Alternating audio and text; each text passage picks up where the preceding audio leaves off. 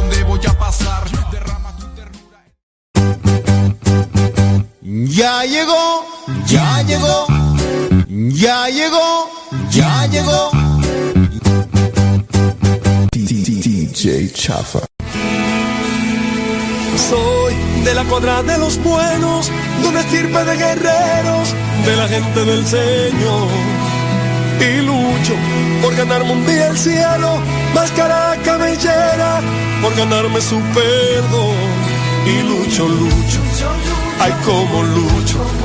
Y tanto lucho que ahora me dicen el luchador. Y lucho, lucho, ay como lucho. Y tanto lucho que ahora me dicen el luchador, el luchador.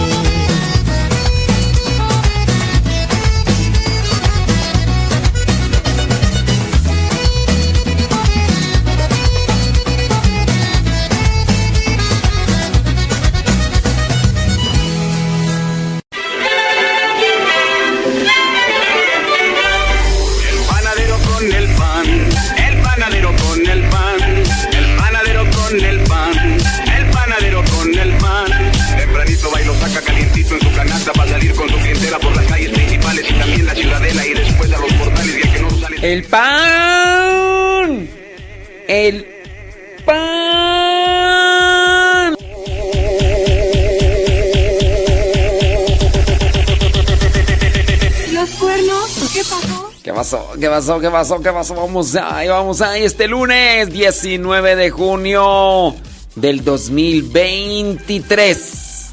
19 de junio del 2023. Aquí estamos, criaturas del Señor, buscando compartir cosas buenas, provechosas para el Espíritu. ¿Qué le parece? Comparte el programa, nos manda un mensaje, nos acompaña. Nosotros queremos acompañarle donde quiera que se encuentre y como quiera que se encuentre. Si es que se están despertando allá en California. Saludos a everybody in your home. Pronto a salir, porque si no, para seguir repartiendo el pan, repartiendo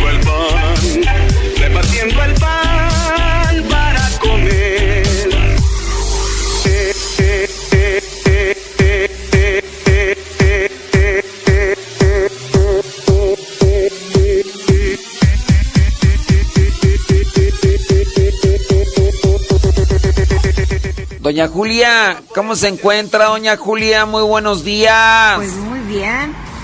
Dice, ven a prender un cerillo, ven a iluminar este hogar. Que Diosito nos bendiga y bendizca nuestro hogar.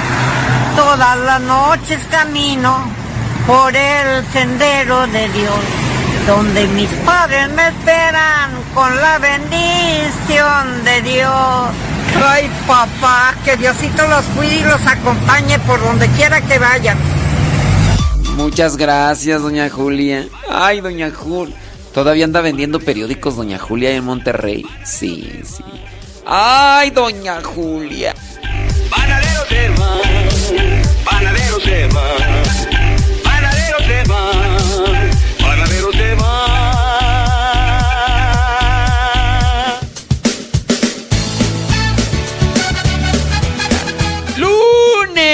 Lunes, lunes, lunes.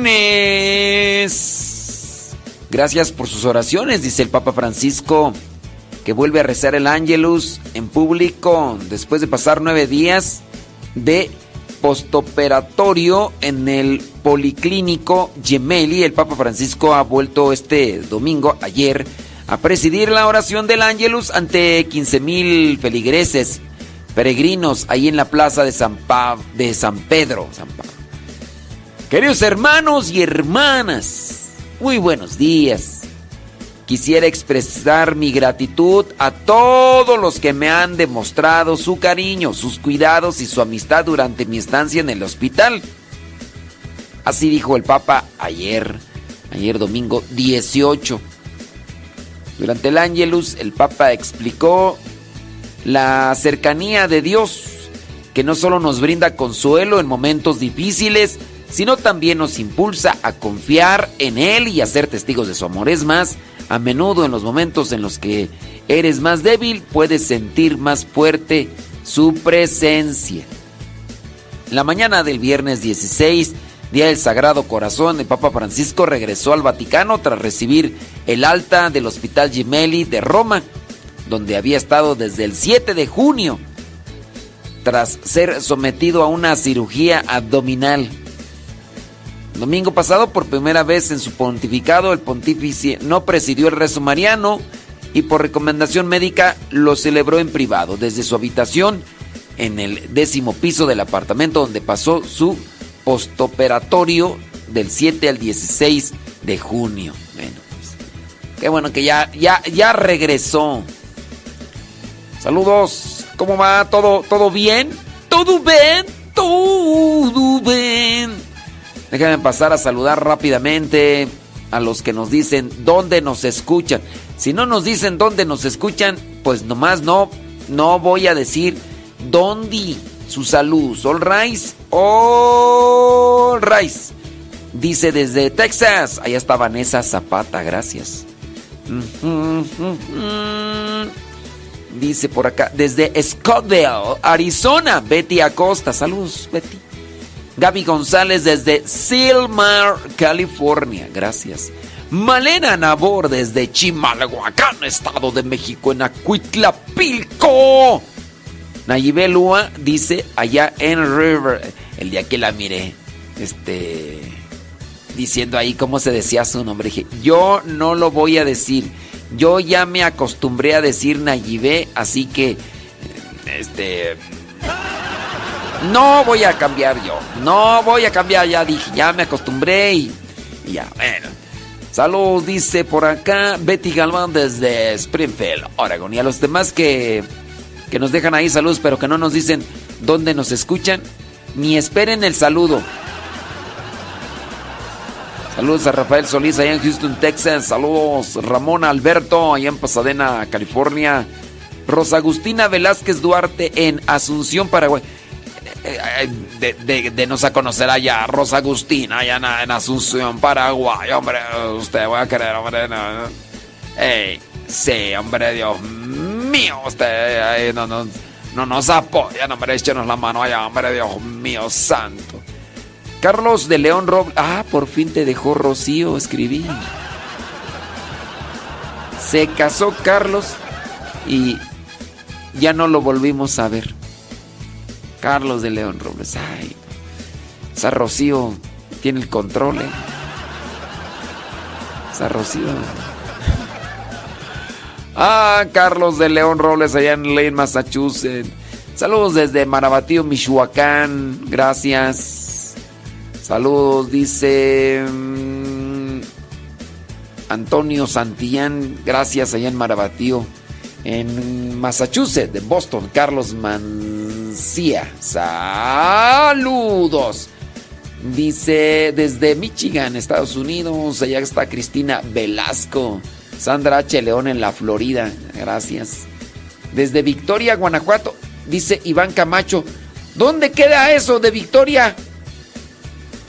Iván, a lo mejor estás igual que yo, que soy de un rancho que se llama Los Órganos. Oye, pues nada más los órganos lo conocen los de ahí del rancho. Sí, no. Por eso cuando me preguntan de dónde soy, de Acámbaro, Guanajuato. Acámbaro. Pues sí, porque si les digo ahí de.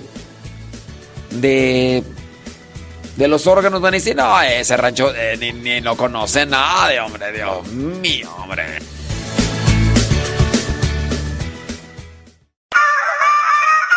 Aquí somos católicos. Aquí somos.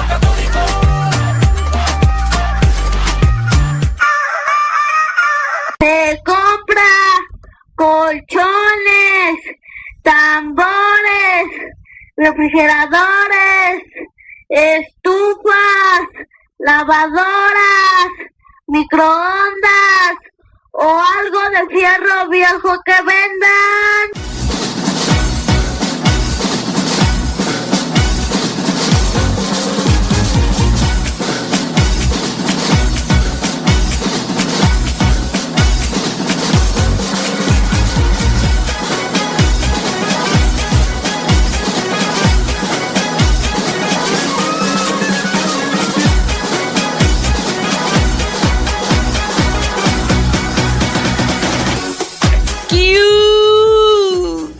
Ándele. Empresa de Estados Unidos ofrece un bono por bebé a sus empleados para combatir el aborto.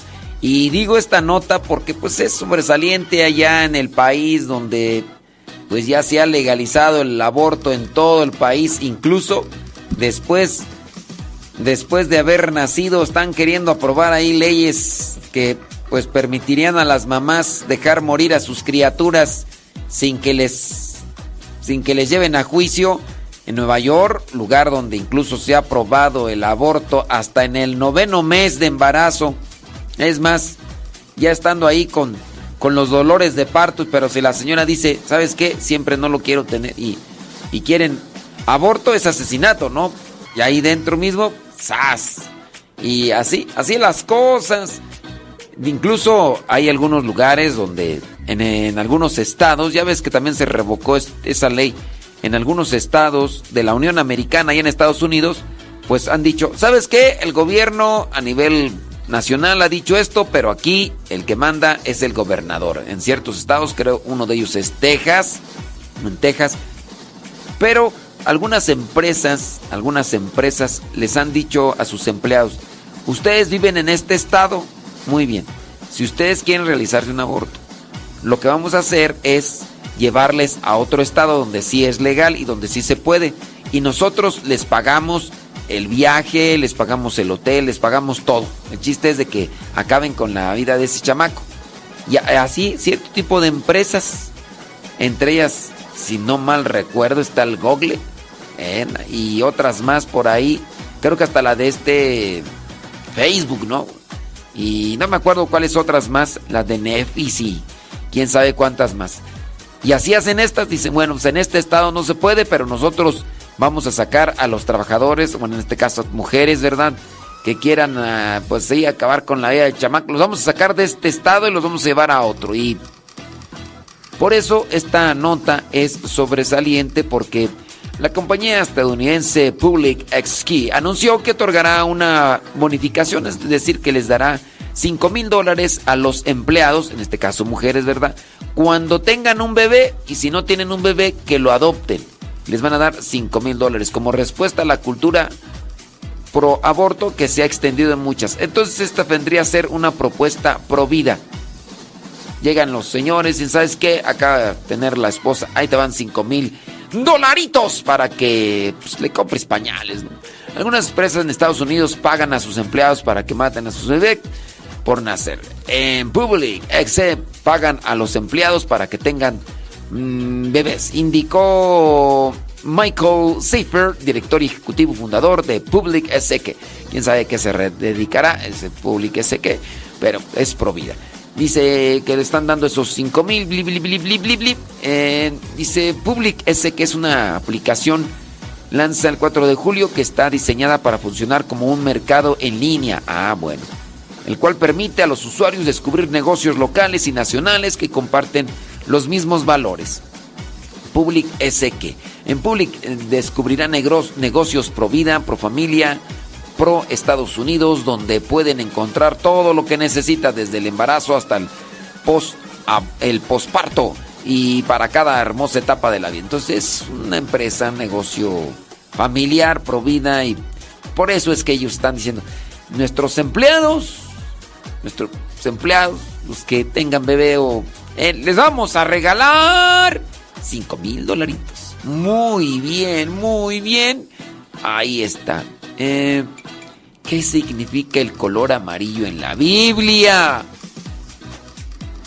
Sí, el color amarillo no recuerda solo a la luz, el sol, un color brillante y alegre en las sagradas escrituras. Este color tiene dos, dos interpretaciones. Dos ya una vez hemos platicado y compartido el significado de los colores en la Biblia. También hemos compartido el significado de los materiales, que el oro, la plata, en la Biblia. También hemos compartido el significado de algunos números. No todos los números quiere decir que se tienen que interpretar conforme a un significado, pero sí tienen diferentes formas. También el significado de los animales, que el toro, que el dragón, que el ángel, bueno, eso no son el ángel no es animal, ¿verdad? Pero figuras. Y ahí también ya lo hemos compartido. Eso digo, pues, para los que nos escuchan por primera vez, pues, que nos vuelvan a escuchar. Los alimentos de color amarillo u oro se convierten en símbolos de amor y de la sabiduría de Dios. El hombre se alimenta de ellos y tal como absorbe y aprende del Señor el conocimiento y la justicia divina, la manteca y la miel, cantado como alimento de los justos por el profeta Isaías, es un ejemplo. Así que ahí está. En lo que concierne al oro, los hebreos que no podían representar al Señor con imágenes, utilizaban el metal en la construcción del templo y del arca para indicar la soberanía de Dios, como se muestra en el libro del Éxodo. El origen del simbolismo principal del amarillo, sin duda, está en el relato del Génesis que comienza con la creación de la luz el primer día. La luz solar es el manto del que se reviste el Altísimo y el oro es el símbolo eficaz de la luz divina. El simbolismo positivo del amarillo oro, del sol y de su luz, se aplica a Jesús hasta hoy. Esta atribución es evidente sobre todo en el arte. Los artistas cristianos suelen pintar a Jesús con cabello rubio o dorado y con una aureola que enmarca su cabeza, no porque así fuera, sino por este simbolismo. Cristo es el verdadero sol espiritual y el amarillo oro es el emblema de la fe. Él es el único sol invictus, el que da luz. Estos significan los rayos dorados que surgen de la cabeza de Cristo en muchos antiguos retratos. También San Pedro, custodio de la verdadera doctrina y por tanto de la fe, es a menudo representado con la túnica amarilla dorada. También el arcángel Gabriel, en muchas pinturas cristianas, en particular en el episodio de la Anunciación de María, son representadas sus imágenes en color amarillo. Así que ahí está lo que vendría a ser esta, este simbolismo.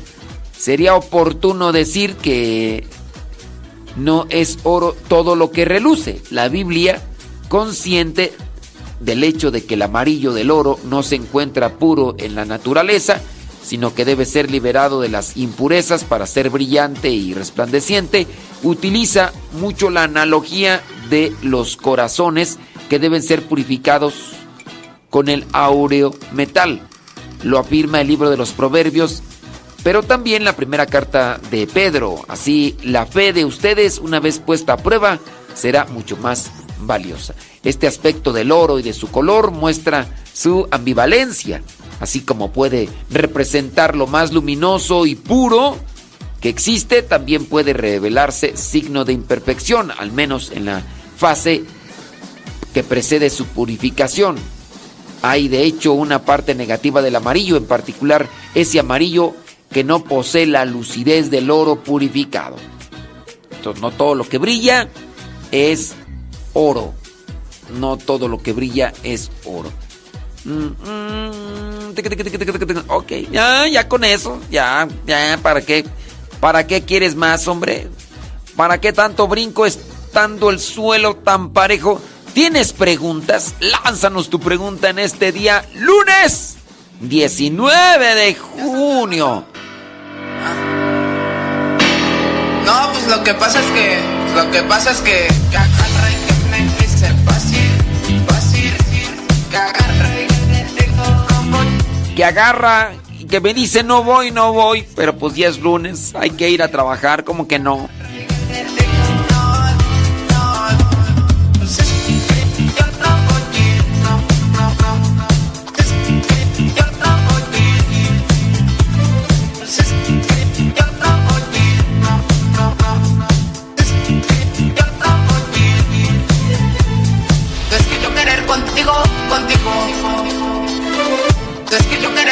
contigo, contigo, que agarra y que me dice, es que yo querer contigo, contigo, es que yo querer contigo, contigo.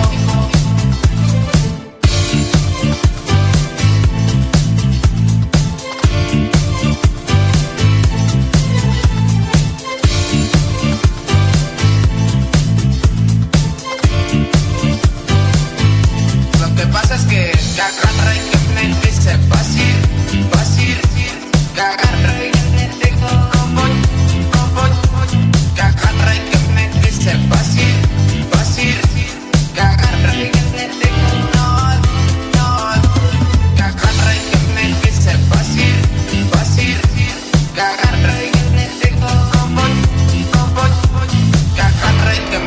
me dice fácil,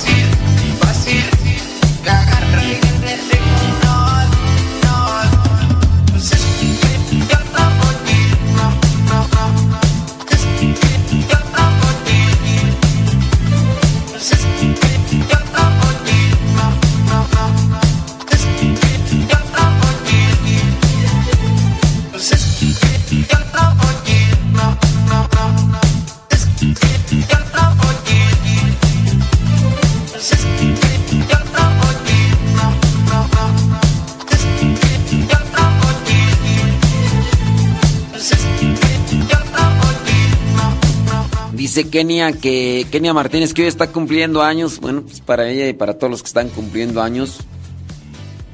Que el buen Dios derrame abundantes bendiciones en su vida. Le colme de paz, de alegría y sobre todo de mucha sabiduría para hacer siempre lo bueno. Para hacer siempre lo correcto y justo.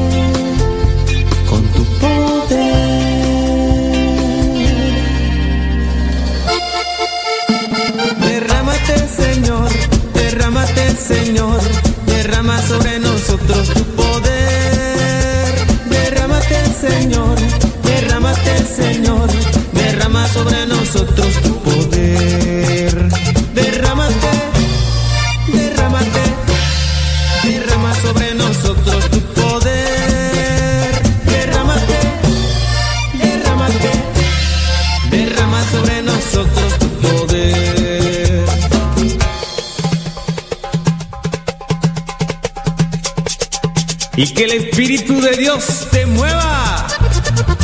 El Espíritu de Dios te mueva. Saludos a los que nos mandan sus preguntas, comentarios. Vamos a tratar de leerlos, darles una respuesta a las preguntas sin decir sus nombres. Eh, déjame mandar a saludos acá rápidamente a los que están ahí conectados. Saludos a Kenia Martínez, ya la saludamos, Imelda Faguaga, Marvin Pérez, María Sánchez, Rosilina, Yara Vélez, Antonio Muñoz, Eugenio Medina, Pedro Castillo, Adaías Pérez, que también hoy lo dejaron venir por acá, a Lucy, eh, saludos de Zapopan, Jalisco, 89700. Ay, ve, cámbienle ahí, cámbienle el nombre, hombre. Es que es 89700 suena así como que pertenece ahí, está ahí, está en la cárcel, hombre. No, no, no, no. Saludos a Esther Cepeta, José Miguel Montoya, Sara Casillas, Lupita Medina, Irma, allá de Puebla, Tere, Marisol Ortiz, saludos a Alba Olvera, a Lupita Cañete, Alejandro Merino, que llegan ahí, nos dejan su saludo. Y personas que nos dejan sus preguntas, no, no decimos sus nombres, ¿verdad? Para que no, para que no haya, no haya problema. Dice, "Mm, tengo una duda. He escuchado que los evangelios están representados por un animal. Bueno, es una figura en sí, no es un animal.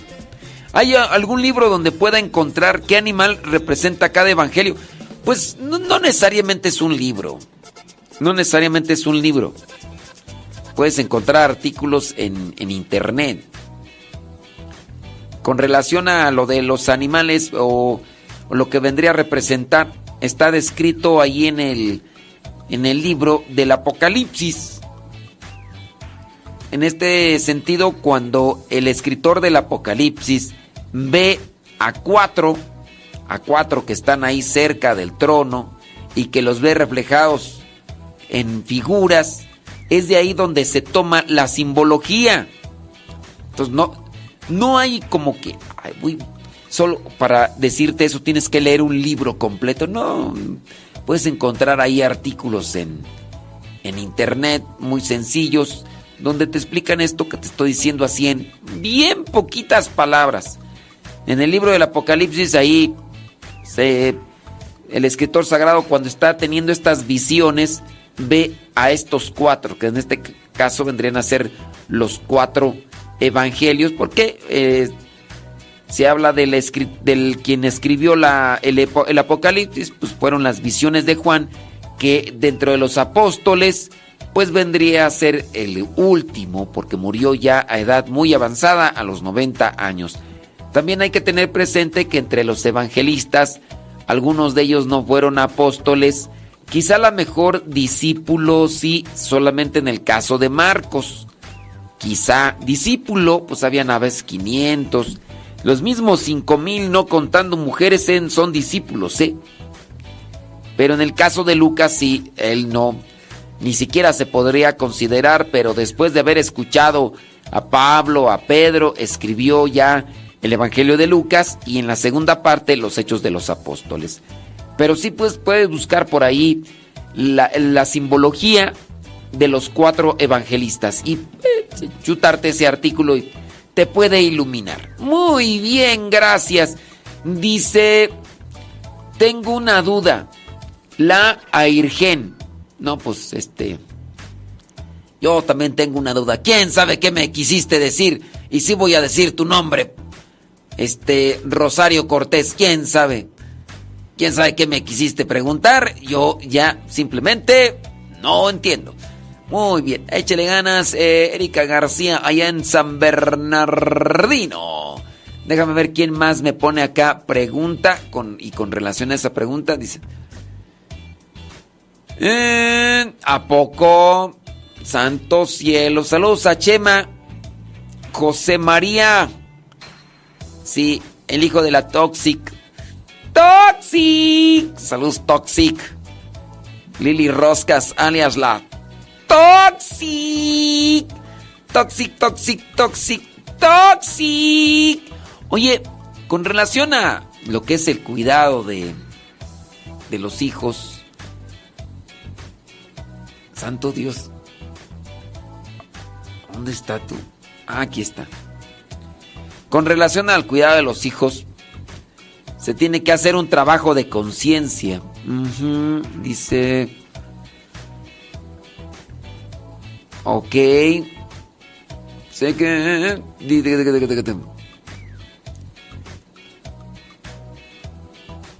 Creo que... No, miren. Yo pienso... Yo pienso que... Aquí miren. Es que habla, se habla sobre una situación acá de... Una situación de... De conciencia. De conciencia. Sí. No, no hay, no hay. Ese tipo de opciones, digo, no. No son las correctas. Bueno, déjeme tratar de acomodar aquí el asunto, digo, para no ventilar una, una situación como tal. ¿Cómo hacer para tener conciencia en el cuidado de los hijos? Que a veces pues, se dan ese tipo de problemas, dado que los hijos pareciera ser que están abandonados por una de las partes dentro del matrimonio. Y entonces, una de las partes que atiende más a los hijos, a lo mejor ve por ellos, está atento de ellos, pero la otra parte no. En algunos casos es la mujer la que más está atenta, en algunos casos es el hombre que, que más está atento. Pero ¿cómo tener conciencia? Bueno, ahí le van algunas ideas. Aquí la cuestión es quererlas poner en práctica para ayudarse. Los casos de no tener conciencia tan complicados, ¿no? Pero vamos a tratar de acomodar las ideas. A ver, Espíritu Santo, ilumíname. Espíritu Santo, dame las palabras necesarias para que no germinen cosas o ideas que pudieran ser este complicadas o difíciles. ¿Sí? Sí, sí, sí. Entonces, hay que tener mucho, pero mucho, pero mucho cuidado. Número uno. eh, tener conciencia del cuidado de los hijos es fundamental para asegurar el bienestar y el desarrollo. La educación. Infórmate sobre el desarrollo, las necesidades emocionales y físicas de tus hijos, sobre todo en cada etapa de tu vida. Esto vendría a ser para tener conciencia de los hijos. Hay papás o mamás que se preocupan solamente por lo material. Lo material no es lo único, sí, necesario, pero no lo único. Porque a lo mejor el papá o la mamá están ahí siempre atentos a que no falte lo económico con relación a la escuela, donde viven y otras cosas. Después hay un cierto tipo de distanciamiento, desatención a lo que también es fundamental en el desarrollo de todo ser humano, que es el cariño, que es la, la, la relación del corazón. A veces eso se descuida. Diste todo lo material y quizás fue lo mejor, quizá otras personas no lo han hecho como tú lo has hecho, pero hay algo también fundamental, que es lo del corazón. Hay que procurarlo. En su caso de las parejas que así lo vean con, con su relación al matrimonio, tienen que pedirlo. No desesperarse. No desesperarse porque con esto vendrá también un cierto tipo de inestabilidad. Las personas se llegan en ocasiones a desestabilizar no por lo que hacen los demás, sino incluso por lo que no hacen. Y en este caso, o yo me desestabilizo porque hay una presión moral, hay una presión por parte de la otra persona, o a lo mejor hay un desinterés. Uno tiene que analizar de dónde me viene quizá esta crisis que pudiera yo tener por la relación que estoy teniendo con alguien o por quizá un desinterés, no de su forma total, ¿no? Porque cuando hay un desinterés en forma total, platicaba yo con una pareja por ahí que están viviendo juntos, no se han casado, pero están viviendo juntos, pero han tenido hijos en diferentes relaciones.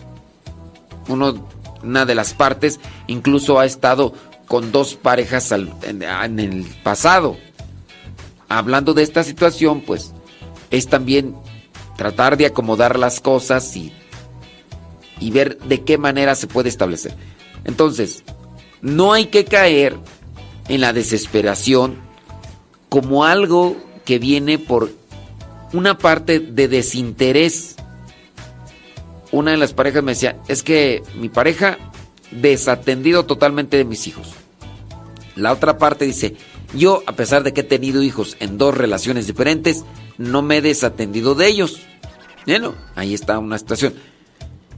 Que hay una desatención, quizá la mejor espiritual, quizá la mejor moral, quizá la mejor no económica. Y entonces ahí también entra uno en la desesperación porque yo quisiera que fuera una atención total den- dentro de lo que vendría a ser lo moral y lo espiritual y, y no se ha dado. ¿Por qué no se ha dado? Bueno, ahí hay que también analizar por varias situaciones. Pero no hay que dejarse llevar por la desesperación, porque la desesperación siempre será mala consejera. Hay que tratar de respirar, tratar de acomodar las ideas delante de Dios, pero no hay que poner como primera opción lo que vendría a ser una separación, porque eso en realidad no va a solucionar un problema como tal. No por cerrar los ojos a una infección o por no hacerle caso a una infección, me voy a sanar. Dígase de los acontecimientos que sucedan en las noches, no cuando estamos enfermos y, y ya pues uno está ahí, no porque salga el sol, porque salga la luz te vas a curar. Sí, hay ventajas, sale el sol y tú puedes ir a buscar dónde puedes encuentras transporte más mejor, más rápido y pero no hay que concebir así como que vamos a terminar con esto para que se solucione un problema. Los problemas se van a solucionar en la medida en que se enfrenten, en que se trabajen. Si se ha tratado de una manera y no ha funcionado, también hay que analizarlo. Es al tiempo, al tiempo de lo que estamos trabajando, ya después de mucho tiempo no hay resultados o hay que esperar más. Y si no, vamos a tratar otra cosa. Pero las, las separaciones o los distanciamientos pocas veces llegan a solucionar problemas que se tienen que arreglar a través del diálogo. Yo a veces sugiero, por ejemplo, la separación cuando en el caso hay una inconsciencia, principalmente en personas que tienen una adicción o un vicio. Digamos, este caso, la persona es alcohólica. Pues la persona es alcohólica o quizás es drogadicta, para que despierte de ese letargo, tiene que dársele una buena sacudida. Con base a esa sacudida y que despierte la persona, después se tiene que trabajar nuevamente en conjunto para poderle ayudar. Cuando hay un problema que no es del mismo grado, del mismo nivel, en la misma altura, lo que vendría a ser la propuesta de separación no es conveniente. Entonces, para que no existan este tipo de inconsciencias en la relación de familia, eh, poner atención a la educación, a la educación integral, todos los aspectos. Número dos, hay que establecer prioridades. A veces es complicado esto establecer prioridades porque hemos caminado ya 10, 15, 20 años o a lo mejor hasta más en un mismo ritmo, en una misma forma. Agrégale que antes de eso también se seguía caminando en la misma línea de desinterés, quizá, o a lo mejor no mm, darle la importancia de vida a estos aspectos sentimentales y morales. Y eso entonces hace más complicado un acomodo con relación a una actitud quizá que no es la correcta porque no se han obtenido resultados o frutos convenientes para la relación. Hay que establecer entonces prioridades. Hay que ver ahí lo de la crianza con los hijos como prioridad, dedicar tiempo, estar presentes, comprometido con ellos, mmm, priorizar, no sé, actividades y incluso palabras. Pero sí hay que apoyar en la oración y con el corazón, siendo pacientes, buscando la palabra, la palabra siempre asertiva para hacer cambiar a, a la persona. Recordar que la palabra tiene su influjo, pero dentro de la palabra lo que más llega a pegar es la actitud. Y las actitudes pues son las que a veces más nos lastiman cuando son hirientes, pero si son buenas y positivas, adelante. Número 3. Hay que trabajar en una escucha activa para ir teniendo conciencia de las necesidades o del cuidado que se tiene con los hijos. Una escucha activa. Esto es decir, que, que lo trabajemos. Comunicación efectiva, sin duda, como respuesta a esa escucha activa. Establecer límites y normas. Esto para ir trabajando en la conciencia del cuidado de los hijos, que en muchos de los casos se necesita para que haya una mejor relación. Algo complicado porque cada situación merece una atención particular, cada situación.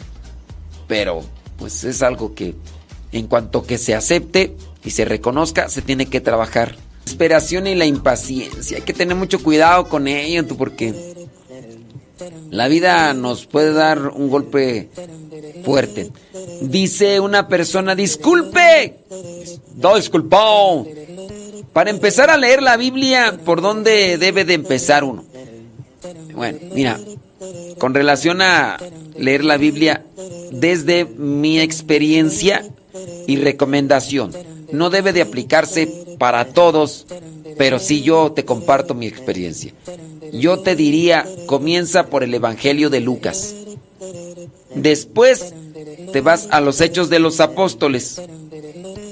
Yo esa sería mi recomendación.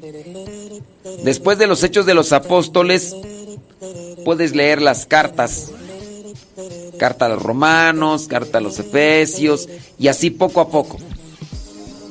Ya cuando termines me avisas y ya a ver qué, qué seguimos. Ahora, no solamente es cuestión de leer la Biblia. Hay que estudiar algo de Biblia. Yo aquí estoy en una casa de retiros. Aquí se hacen retiros los fines de semana. Por ejemplo, en el caso del día mm, del tercer domingo, el tercer domingo de, de cada mes, se hace un retiro bíblico orientado a matrimonios. Es decir, que los temas bíblicos con relación al estudio de la Biblia se van a enfocar para matrimonios. Matrimonios, parejas que estén viendo en unión libre y eso les va a ayudar porque entonces la interpretación ciertamente de la palabra de Dios se tiene que ajustar o al joven o al adolescente o al religioso o en su caso al matrimonio. Si ustedes quieren venir aquí tercer domingo de cada mes, ahora, ¿quién da estos temas para matrimonios? Pues los dan matrimonios. Si tú eres un joven, bueno, hay retiro para jóvenes. Los temas de la Biblia, desde el Génesis hasta el Apocalipsis, se van estudiando los libros. Se habla obviamente de, de lo que vendría a ser la teología de cada libro, pero después vamos a buscar la interpretación. Y ahí en la interpretación, pues para cada joven, para matrimonios y demás. Eso como algo que se necesita, porque leer la Biblia, sí, solamente por leerla, este, no está tan bien. Hay que también conocerla para no malinterpretarla, no confundirla. Nos despedimos de allá de, de Modesto, California, La Merced, California, Stockton y demás lugares donde nos sintonizan Muchísimas gracias, que Dios les bendiga y ojalá y les digan ahí a los directores de la radio pues, que nos pongan más días, ¿no? Ándenles pues, gracias a ustedes allá, Dios les bendiga, chele ganas, feliz lunes 19 de junio del 2023.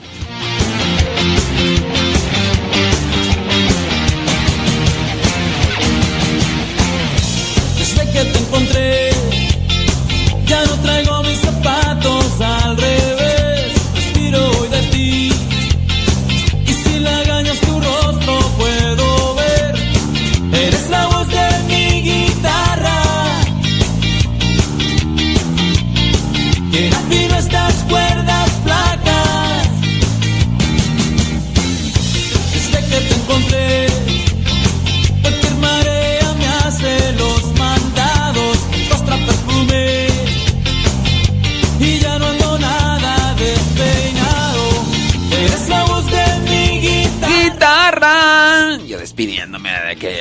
aquellas estaciones de radio y ya ni nos tenían sintonizados.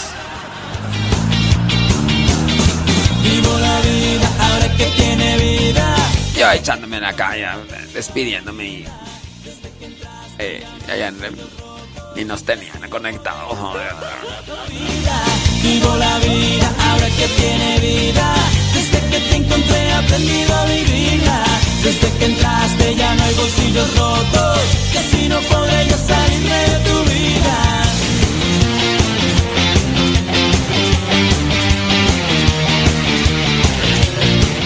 Saludos, Esther Cepeta. Dice que ella nos escucha desde el año 2014. Muchas gracias. Muchas gracias. Dice, quisiera saber por qué hay un sepulcro de la Virgen María si fue llevada al cielo. Eso me confunde. Sí, fue llevada al cielo en cuerpo y alma. Ah, esto es incluso un dogma. Pero de que murió, murió. Eso no sé por qué te confunde. ¿O te dijeron que no murió o cómo? No sé dónde hayas leído eso, pero si lo leíste que no murió. ¡Ah! Ya sé. Ya sé. De seguro a lo mejor tú eres de las que no estudian la Biblia o que no van a los cursos bíblicos y que después se ponen a escuchar aquella canción. Hay una canción por ahí que que sin duda confunde porque no es propio de la doctrina.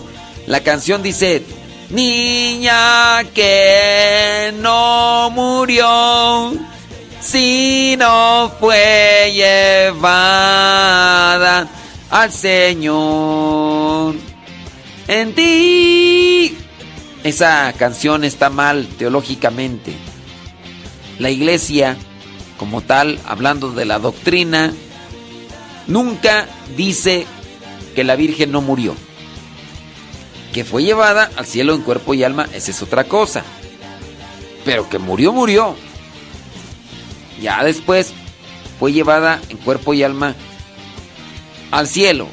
Porque el cuerpo ya después no se encontró. Pero si hay una tumba, una tumba, incluso la tradición dice que se sepultó. Por ahí una tradición habla sobre Tomás, ese Tomás incrédulo que, que llegó ahí con, con los apóstoles y le dijeron, uy, ¿qué crees? Ya se murió la Virgen. ¿Quién sabe dónde andaba? Y si yo necesito ver su cuerpo para creer. Bueno, es una tradición, leyenda. Se habla también de unos reyes, unos reyes que querían tener el cuerpo de la Virgen María. Porque miren, ustedes van a decir, pero ¿cómo? ¿A poco eso se puede? En aquellos tiempos se guardaban las reliquias de los que morían, de los que morían en el Coliseo Romano y demás. Guardaban l- lo que el cuerpo y se mantenía porque es un trofeo de fe. Es un trofeo de fe. Entonces se habla de que algunos reyes querían tener el cuerpo de la Virgen María, colocarlo en un lugar propio. Como eran reyes, pues, tenían la posibilidad, ¿no? Es como, digo, el cementerio y demás. Pero imagínate, puedes tener los restos de tu ser querido en un nicho en, en tu parroquia. Pero si te dijeran, oye, te vamos a regalar un nicho abajo de la Basílica de Guadalupe. Quizá, pues nosotros podríamos decir, no, pues ahí en el nicho. Yo yo digo donde sea, acabo pues ya son los restos, ¿no? Pero hay de lugares a lugares. En el caso de la tradición de la, de la Virgen se dice que estos reyes querían llevarse los restos de la Virgen María, que cuando abrieron la tumba, pues ya no encontraron, no encontraron nada de restos. A partir de ahí, bueno, y con relación también a la inspiración del Espíritu Santo, a la revelación, no la inspiración, a la revelación del Espíritu Santo, se dice que la Virgen María fue llevada al cielo en cuerpo. Ya había muerto, pero fue llevada en cuerpo. Entonces, sí, tengan cuidado con las canciones que de repente se andan escuchando en la, en la iglesia, porque hay algunas canciones que están más a modo piadoso que a modo teológico. Y a lo mejor tú que preguntas que, que te confunde, que, que dices que la Virgen María no, no murió y que porque hay un sepulcro. Es que las personas que van a Tierra Santa, creo que hacen el recorrido ahí en ese lugar donde está el sepulcro de la Virgen. Y por eso es que se confunden. Pero también igual, pues ahí les explica, ¿no? Y también en esto de la canción de Niña que no murió. Pues no. Ese, ese canto está. Está. Está este, desalineado doctrinalmente. ¿Que por qué lo hicieron? Pues pregúntenles a quién lo hizo, por qué lo hizo así. Que nosotros por qué lo difundimos, ahí sí. Ahí sí ya es otra cuestión. Ándele pues, pues ahí está la respuesta. Espero que le ayude a quien le escribió si es que está escuchando. Y si no a ustedes que están ahí escuchando, espero que les sirva. Digno, digno es Yahvé de todo honor. Digno, digno es mi Dios de toda proclamación. Anunciaré al mundo su justicia, proclamaré ante todo su amor porque digno, digno es mi Dios de toda proclamación, de toda proclamación,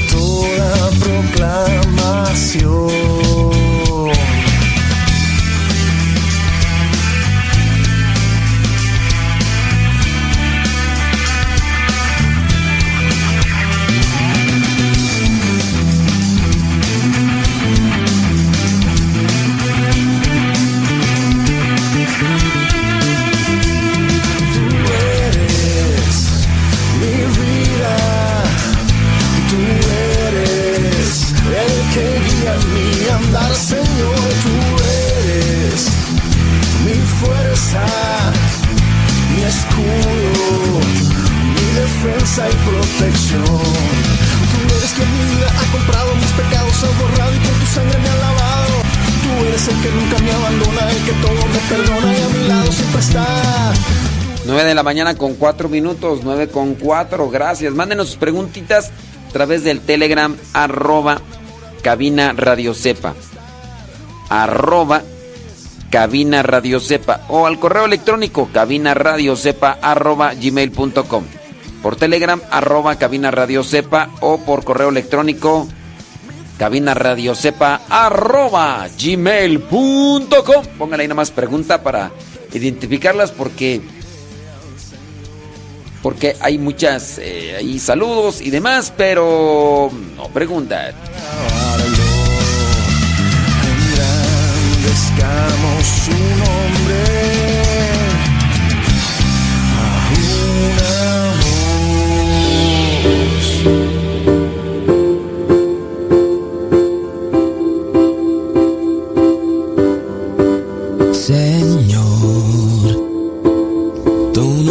llamado para anunciar el amor.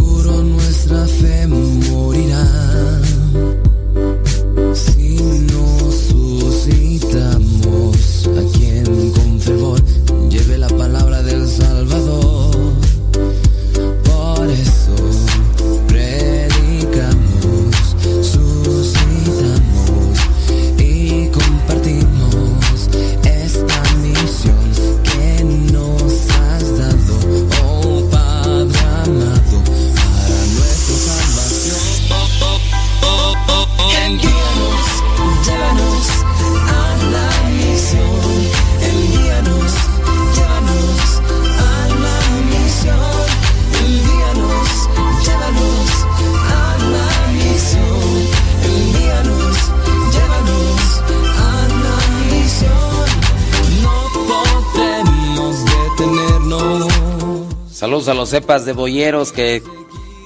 Mira. deje- dejen algo. Ah, muchachos. No, son de buen diente, dicen allá en mi ranch. Son de buen diente. ¡Qué bárbaros! ¡Qué bárbaro!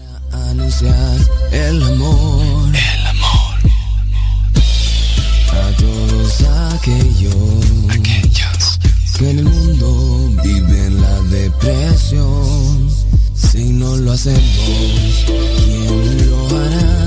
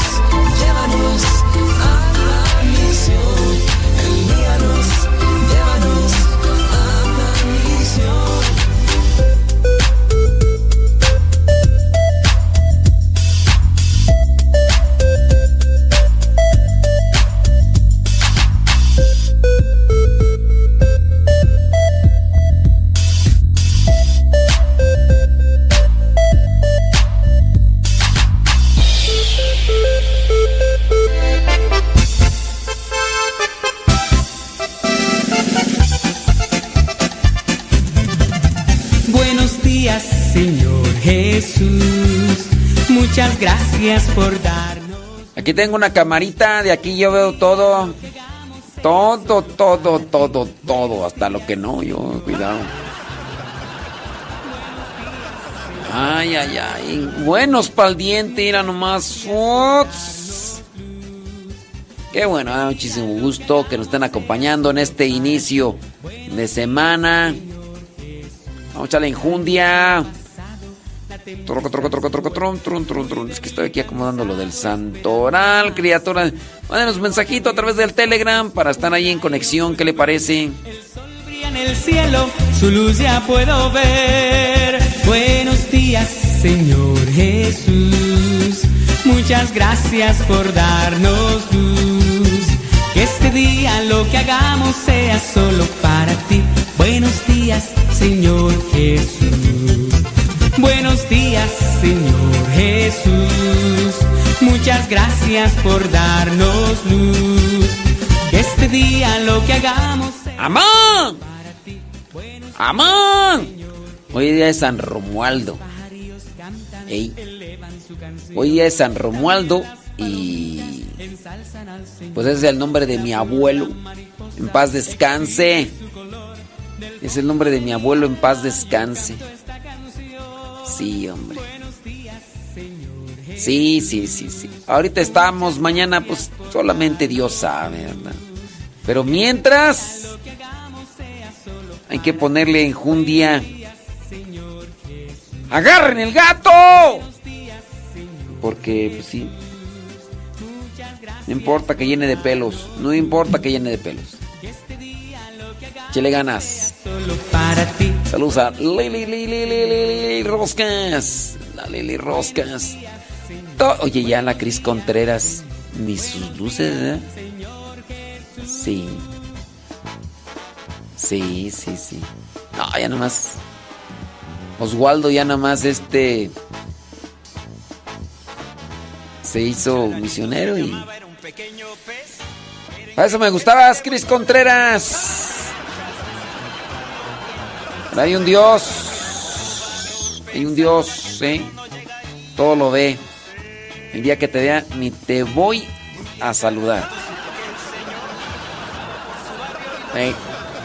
Bueno, yo, nomás digo. Yo nomás digo. Ya no, ya no le den tanto de comer eso, sepas, hombre. Sí, sí.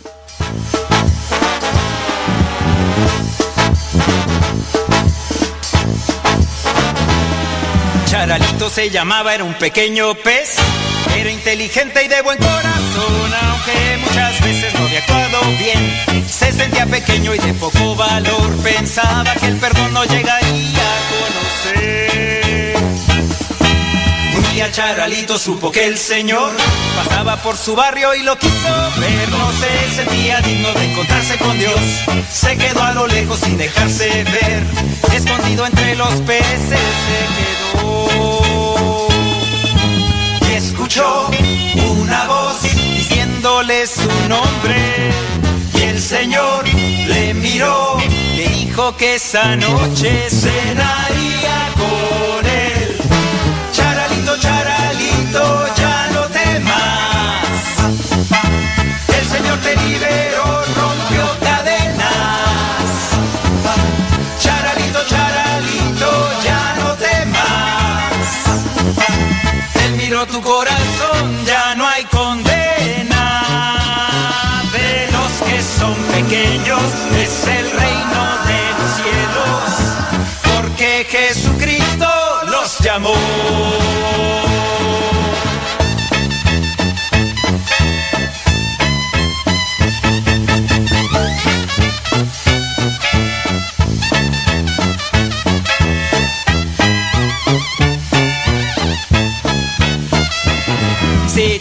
sientes como el pececito aquel, lleno de tristeza en tu corazón, Jesús te está llamando, te conoce bien.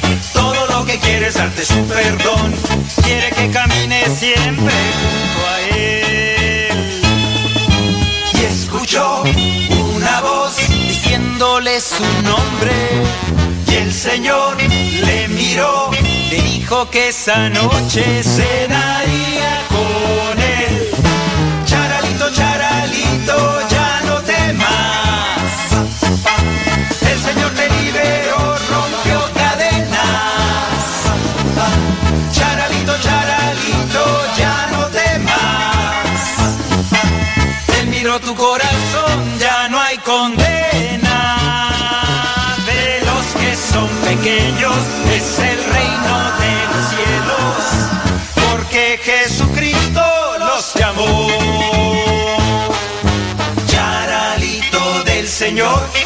llegó la salvación. Eres grande en el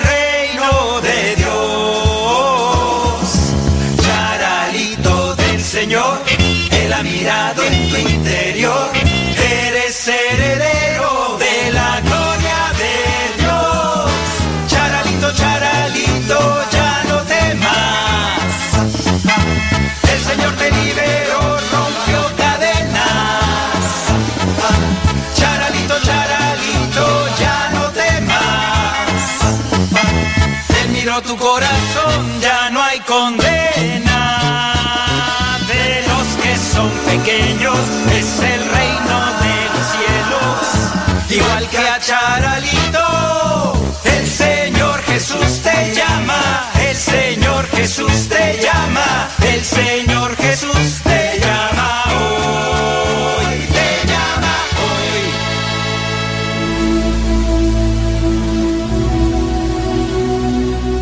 hoy. Hoy 19 de junio, la iglesia celebra a San Romualdo. Romualdo significa glorioso en el mandado, el que gobierna con buena fama. En un siglo en el que la relajación de las costumbres era espantosa, Dios suscitó un hombre formidable que vino a propagar un modo dedicado totalmente a la oración, a la soledad y a la penitencia, a San Romualdo. San Romualdo nació en Ravenna, Italia, en el año 950. Era hijo de los duques que gobernaban esa ciudad. Educado según las costumbres mundanas, su vida fue durante varios años bastante descuidada, dejándose arrastrar hacia los placeres y siendo víctima y esclavo de sus pasiones. Sin embargo, de vez en cuando experimentaba fuertes inquietudes y serios remordimientos de conciencia, a los que seguían buenos deseos de enmendarse y nuevos propósitos de volverse mejor. Su padre era un hombre de mundo, muy agresivo, y un día desafió a pelear en duelo a un enemigo. Y se llevó de testigo a su hijo Romualdo, y sucedió que el papá mató al adversario. Horrorizado ante este triste espectáculo, Romualdo huyó a la soledad en una montaña y allá se encontró con un monasterio de bendiciones y estuvo tres años rezando y haciendo penitencia. El superior del convento no quería recibirlo de monje porque tenía miedo a las venganzas del padre del joven, el duque de Ravenna. Pero el señor arzobispo hizo de inmediato y fue intermediario, y Romualdo fue admitido como un monje benedictino. Y sucedió entonces que al joven monje que se dedicó con tan grande fervor a orar y a hacer penitencia, que los demás religiosos que eran bastante relajados se sentían muy mal comparando su vida con la de este recién llegado, que hasta se atrevía a corregirlos por su conducta algo indebida, y le pidieron al superior que lo alejara del convento, porque no se sentían muy bien con él. Y entonces Romualdo se fue a vivir en soledad de una montaña, dedicando a orar, meditar y hacer penitencia. En la soledad se encontró con un monje sumamente rudo y áspero, llamado Marino. Pero este con sus modos fuertes logró que nuestro santo hiciera un notorio progreso en su vida de penitencia en poco tiempo. Y entre Marino y Romualdo lograron dos notables conversiones, la del jefe civil y militar de Venecia, el dux de Venecia, que fue dedicarse a la vida de oración en soledad, y el mismo papá de Romualdo, que arrepentido de su antigua vida de pecado, se fue a reparar sus maldades a un convento. Este duque de Ravenna después sintió la tentación de salirse del convento y de volverse al mundo, pero su hijo fue y logró convencerlo, y así se estuvo de monje hasta su muerte. Durante 30 años San Romualdo fue fundando en uno y otro sitio de Italia conventos donde los pecadores pudieran hacer penitencia de sus pecados, en total soledad, en silencio completo y apartado del mundo y de sus maldades.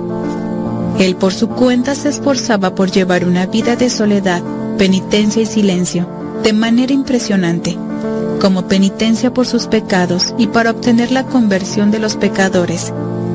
Leía y leía vida de santos y se esmeraba por imitarlos en aquellas cualidades y virtudes en las que más sobresalió cada uno.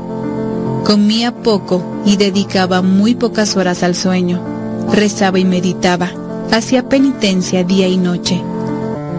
Y entonces cuando mayor paz podía esperar en su alma, llegaron terribles tentaciones de impureza.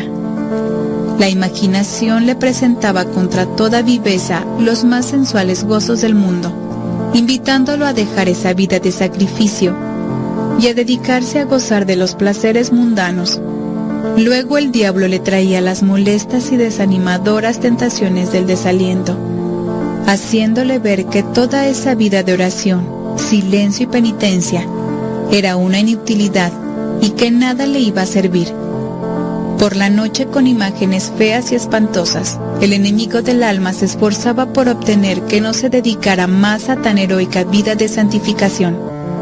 Pero Romualdo recordaba sus oraciones, sus meditaciones y penitencias.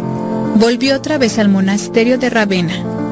Y sucedió que vino un rico a darle una gran limosna. Sabiendo Romualdo que había otros monasterios mucho más pobres que el de Ravenna, fue y le repartió entre aquellos la limosna recibida. Esto hizo que los monjes de aquel monasterio se declararan en contra. Y lo azotaron y lo expulsaron de allí. Pero sucedió que en esos días llegó a esa ciudad el emperador Otón III, y conociendo la gran santidad de este monje, lo nombró abad, superior de tal convento. Los otros tuvieron que obedecerle, pero a los dos años de estar de superior, se dio cuenta de que aquellos señores no lograrían conseguir el grado de santidad que él aspiraba a obtener de sus religiosos, y renunció al cargo y se fue a fundar en otro sitio. Dios le tenía reservado un lugar para que fundara una comunidad como él deseaba. Un señor llamado Malduli había obsequiado una finca en región montañosa y apartada, llamado el campo Malduli, y allí fundó el santo su nueva comunidad que se llamó Camaldulenses, es decir, religiosos del campo de Malduli. En una visión vio una escalera por la cual sus discípulos subían al cielo, vestidos de blanco. Desde entonces cambió el antiguo hábito negro de sus religiosos por un hábito blanco. San Romualdo hizo numerosos milagros, pero se esforzaba porque se mantuviera siempre ignorado el nombre de los que lo había conseguido del cielo. Un día un rico, al ver que al hombre de Dios, ya anciano, le costaba mucho andar de pie, le obsequió un hermoso caballo.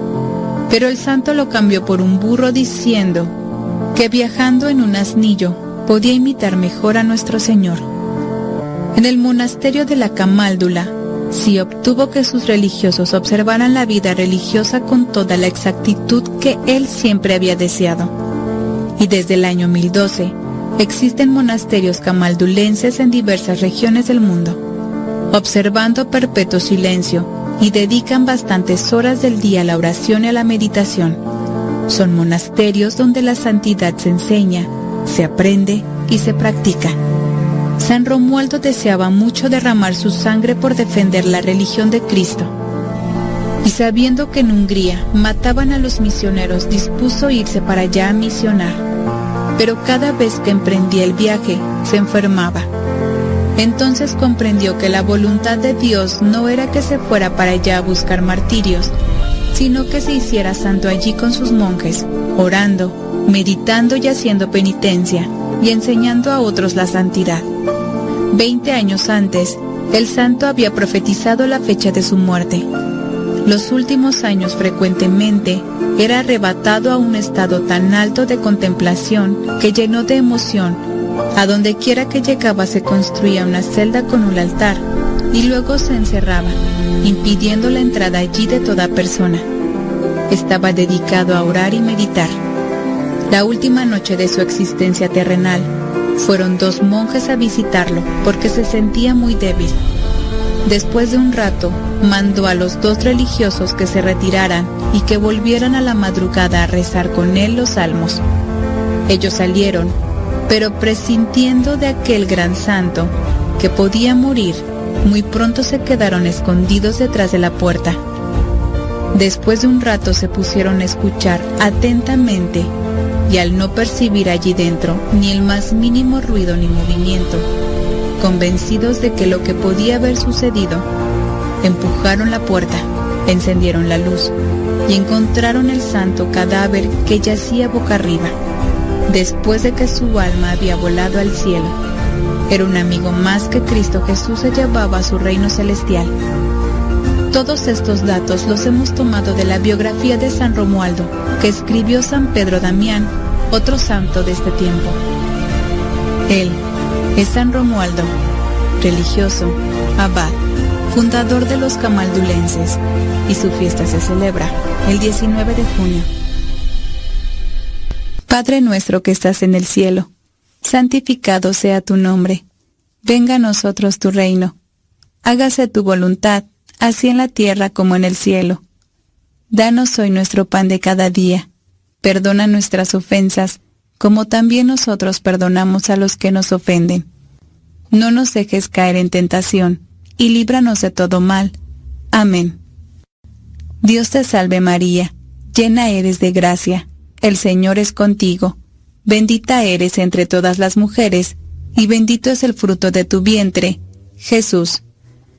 Santa María, Madre de Dios, ruega Señora por nosotros los pecadores, ahora y en la hora de nuestra muerte. Amén. Gloria al Padre, gloria al Hijo, y gloria al Espíritu Santo, como era en un principio, ahora y siempre, y por los siglos de los siglos. Amén. Por la señal de la Santa Cruz, de nuestros enemigos, líbranos Señor, Dios nuestro, en el nombre del Padre, del Hijo, y del Espíritu Santo. Amén.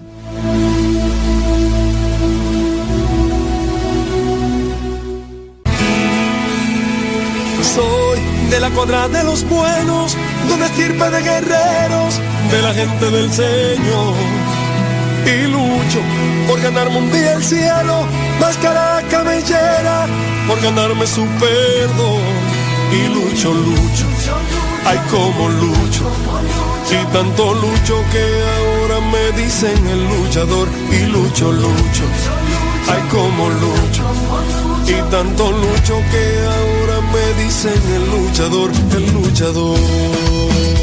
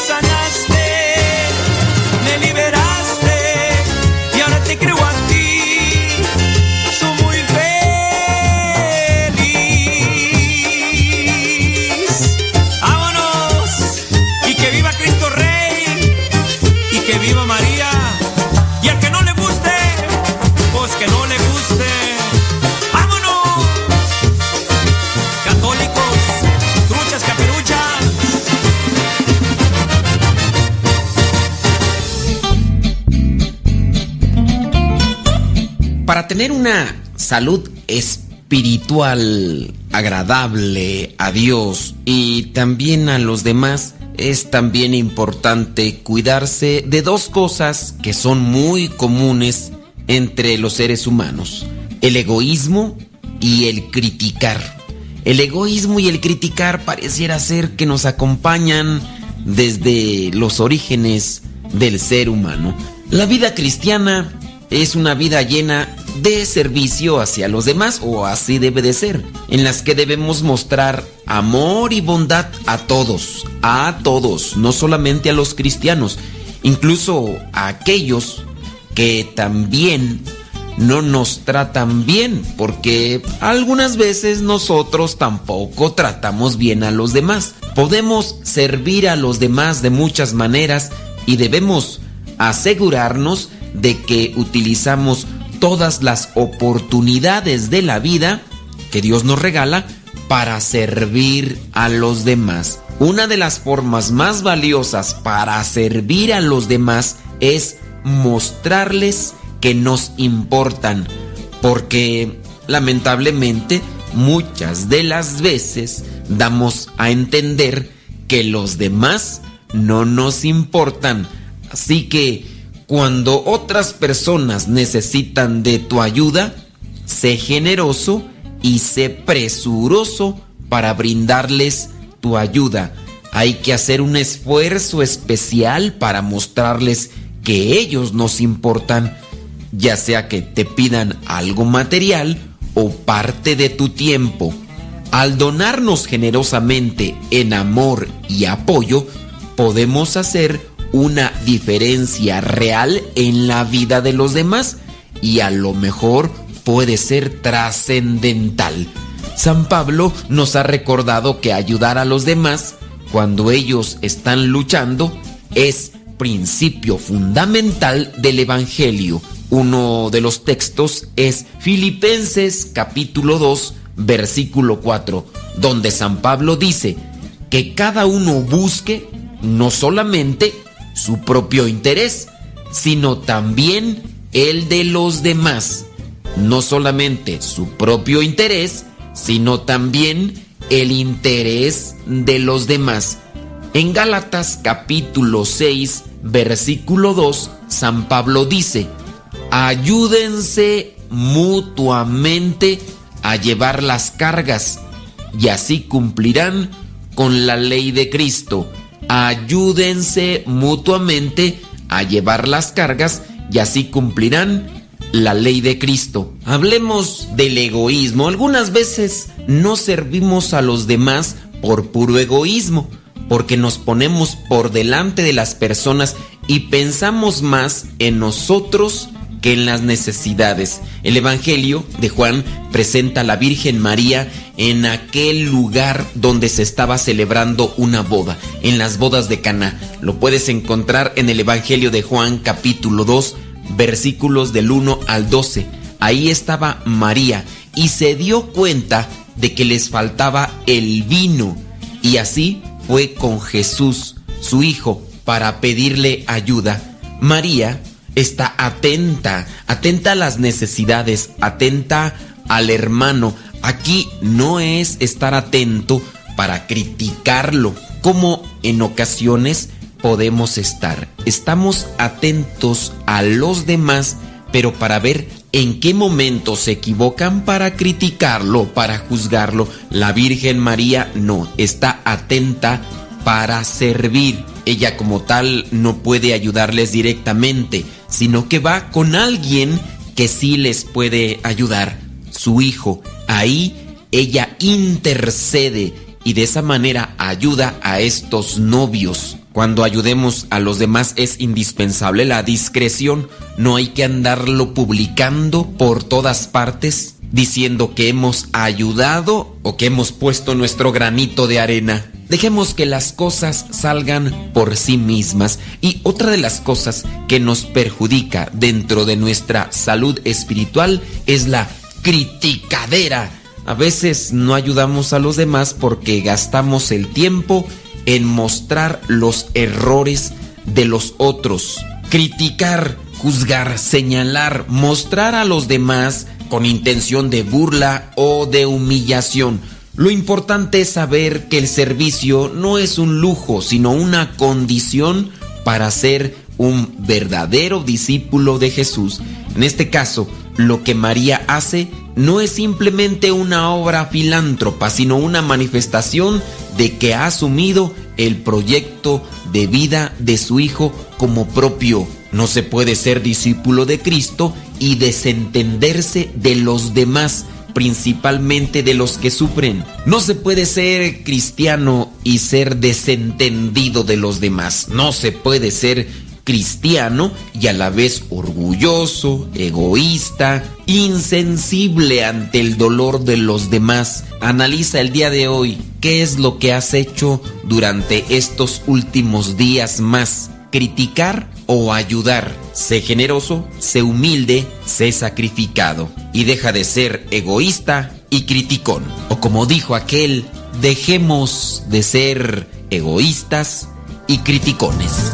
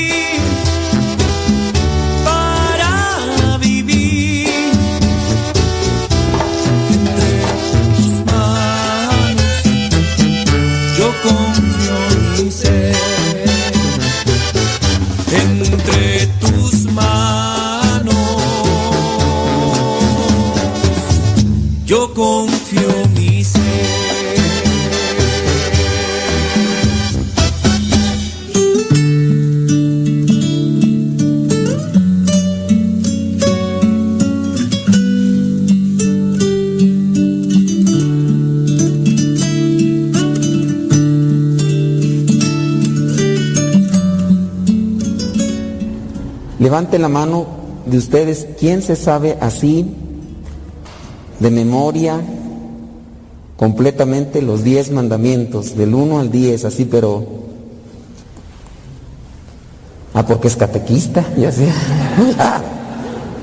y hasta eso, quién sabe, ¿verdad? A lo mejor si le hacemos el examen, traen aquí. Pero eh, por lo menos una, los demás, dos. Yo, yo sí, la neta, yo no me los sé de memoria. El padre no se sabe los diez mandamientos. Pues, este, yo, mm, sí, la verdad no me los sé. O sea, me los he salteados. Y pues sí, con vergüenza, ¿verdad? Pero, pues yo, yo hasta me sé más de esos diez, yo me sé más. No los vivo, ¿verdad? Pero me los sé más yo de esos. Eh, iba yo para Estados Unidos y los de inmigración hacen un montón de preguntas, a qué viene, cuántos días, a qué se dedica, este, en dónde va a estar, eh, cosas. Y cuando me preguntan, pues le digo, pues soy misionero, ¿a qué, ven, a qué viene? Vengo a visitar a unos hermanos eh, que están en una iglesia y me invitaron, ¿cómo lo conocieron? Y pues ya tengo que dar los pormenores, ¿no? De- dependiendo la situación.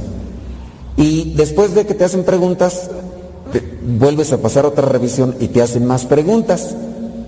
Y en una de esas, en la segunda revisión, que tengo que entregar otro papel y otro papel, ¿no? Y en esa otra segunda revisión dice, ¿a qué se dedica?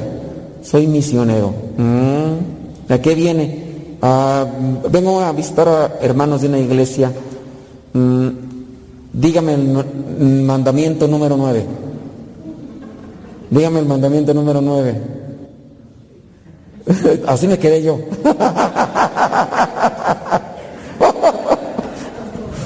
Pero después me dijo, dice, ¿cómo que eres misionero? Dice, "Y no te saben los mandamientos. Dice, entonces, ¿qué vas a enseñar? ¿O me estás engañando? Y yo le dije, es que nuestro Señor Jesucristo dijo que los diez mandamientos se concretan en uno solo. Ama a tu hermano. Ama a tu hermano como a ti mismo. Ama a Dios sobre todas las cosas. Dije, ¿para qué los diez? Con eso que viva yo ya. Y se empezó a reír. Pero me dio vergüenza. A ver si también a usted le da. Saliente, nomás me fui y agarré el celular y busqué en internet noveno mandamiento. No consentirás malos pensamientos. Desde entonces no se me olvida. Ay, ay, ay. De eso nos habla la primera lectura, ¿verdad? Éxodo 20, del 1 al 17, los 10 mandamientos. A veces los hemos aprendido, los desaprendemos por no tenerlos presente en nuestras vidas y por no esforzarnos en vivirlos. El primero, sin duda, yo creo que todos nos lo sabemos, ¿no? Porque es como que la regla, la base, el fundamento. Pero de ahí para allá los otros, quizás nos lo sabemos, aunque no en el orden, no robar, no matar, no desear la mujer de tu prójimo, este, ¿qué más? Honrarás a tu padre, tu madre, no dirás mentiras, no codicies. Entonces no lo sabemos y, y ya, pero así en regla no. Sobre todo, ciertamente no es una cuestión de memorizar y tenerlos presente para salvarnos. Sobre todo es la vivencia de estos mandamientos. Pero si bien nos puede pasar, pues como nos ha pasado, a lo mejor sí, cierto, acá que se lo saben de memoria, pero ha de ser porque está en el ejercicio continuo de, tenerlos presente para preguntarlos. Y qué bueno, ¿no? Pero muchos de nosotros que los aprendimos quizá también para un examen, yo creo no sé ustedes, pero a mí sí me los preguntaron en, para lo de la comunión. En mis tiempos de comunión pues era yo creo que como la de ustedes, nomás una embarrada, pero sabíamos los mandamientos, los diez mandamientos de la ley de Dios, los cinco mandamientos de la Santa Madre Iglesia, el Padre Nuestro, el Ave María y el Credo y ya la hicimos. Ya nos preguntaban dos, tres cosillas y les mareábamos y ya, pero era el catecismo diferente, ¿no? Y, y no lo aprendimos, pero muchos lo dejamos en desuso porque no lo entendimos. No entendimos, por ejemplo, eso de robar o de los malos pensamientos o, de desear o cosas. Y lamentablemente ni se aprendió ni se entendió y pues ahí está el desbarajuste de nuestras familias y de nuestra sociedad. Cuando no se viven los mandamientos, comienza el desorden, el desorden personal y el desorden familiar, el desorden social. Si aprendiéramos más de esto de los mandamientos y vivirlos, no como una imposición o un castigo como a veces se llega a vislumbrar, sino como una forma de vivir mejor. Incluso son advertencias. No hagas esto porque si pasa esto, si tú lo haces, te va a ir de esta manera, entonces vas a sufrir, vas a llorar, vas a tener repercusiones negativas en tu vida. Y a veces eso también igual no se nos explica. Son meramente reglamentos o ideas que a veces nos apegamos más a memorizarlas que a vivirlas. E incluso a veces ni explicarlas. No sé ustedes, por ejemplo, en el caso de las catequistas, ustedes los que dan catecismo, explicar los mandamientos, ponerles ejemplos para que traten de ser como que más prácticos, no nada más de no hagas esto, no hagas aquello, no hagas esto, no hagas lo demás, como prohibiciones, sino no, es que son advertencias. No lo hagas porque si, si lo haces, te puede pasar esto, esto y esto. Y hasta puede ser que uno saque ejemplos en la Biblia de aquellos que no obedecieron y que por no obedecer sufrieron. Y eso es pues ahí la advertencia. Entonces podríamos ir mencionando cada uno de estos versículos, pero nos extendemos mucho, pero sí hay que tratar de entender y vivir. Dice el versículo 2, yo soy el Señor tu Dios que te sacó de Egipto donde eras esclavo. No te hagas otros dioses aparte de mí. Y pues sí, hablar de otros dioses es aquello que está por encima de todo, incluso que hasta tiene unos cierto tipo de, de respeto, de veneración. Y entonces puede haber un dios dinero, que es lo principal para mí, o puede haber algo material, eh, puede ser, no sé, mm, el teléfono, o puede ser eh, eh, hasta, el trabajo. Hay ya ese tipo de enfermedades, a lo mejor no entre nosotros, pero hay gente que, que le llaman workaholic. Y a estas personas hay que tratarlas en el psicólogo, porque se la viven metidos en su trabajo, hasta se han olvidado de sí mismo, porque en el, tra- el trabajo es su refugio. Y tienen su familia, no la ven, no la atienden, no nada. Entonces, hasta, hasta ese tipo de cosas. El vicio también podría ser otro vicio, el de la droga. Para una persona que ya está así enviciada, la droga es lo máximo, está por encima de su familia, de su dignidad, de, de sus hijos, y está casado, ya no le importa a nadie más. Es más, ni Dios, porque a veces hasta hace promesas, por ejemplo el alcohólico hace promesas de no voy a tomar durante un año, pero pues apenas le ofrecen unas bien friecitas así con limón y sal, me han dicho que están resabrosas. Pues óyeme, pues se le hace agua al, yo a decir la canoa, no, la boca. Y este, y, y cae, pues es que hasta tiemblan y, y se ponen todos nerviosos y sudorosos y. Por aquí viene a veces un muchacho que tiene un centro de estos de atención por ya muchos años, no sé si tendrá unos 10 años o más, y todavía vino hace poco. Y pues sí me platica que siguen ahí en la cuestión.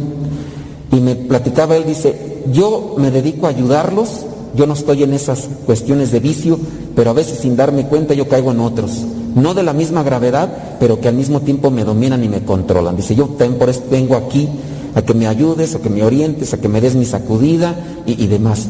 A estos otros los encierran, tienen que encerrarlos y ya dependiendo la droga que han estado utilizando, ahí les van dando dosis pequeñitas para que se vayan desintoxicando, los meten a la sauna para que saquen toxinas y, también eso, porque el cuerpo como tiene adentro toda esa chuchería y media, pues los hace exigir, ¿no? Y esos son sus dioses. Y a veces eh, estos dioses pues puede ser la lujuria, gente que ya se atrapó en, el- en las cosas sucias, imágenes y videos sucios y que ya nada más está busque y busque eso y cosifica a las personas, eh, es controladora. Y a veces es algo que nos está llevando y llámese de controladora, pues eh, cuando es uno enojón, bilioso, y uno ya no quiere ser eso, pero ya hay algo que me domina y me controla. Entonces, hablando de, de los dioses, no tengas otros dioses aparte de mí. Hay veces que sin darnos cuenta lo dejamos entrar y ya nos atrapó. No te hagas ningún ídolo ni figura de lo que hay arriba en el cielo, ni de lo que hay abajo en la tierra. Y bueno, ya después vendrá una explicación, ¿verdad? Aparte, entendiendo que las imágenes de los santos no son ídolos, solamente son referencia de aquellos que sí cumplieron con la palabra, que sí la entendieron y la vivieron. Pero lamentablemente también hay algunos cristianos católicos que ven en la imagen de un santo una fuente de energía o de poder y los tocan y piensan que por tener esta imagen van a estar ellos llenos o cercanos a una energía y un poder y ahí ya caen en la idolatría y eh, viven a, a tener el ídolo, ¿no? Y a veces eso pasa y por eso también se nos señala, pero no es la doctrina de la iglesia la que presenta las imágenes para esa cosa. No te inclines delante de ellos ni le rindas culto, hablando de los ídolos, porque yo soy tu Señor, Dios celoso y demás.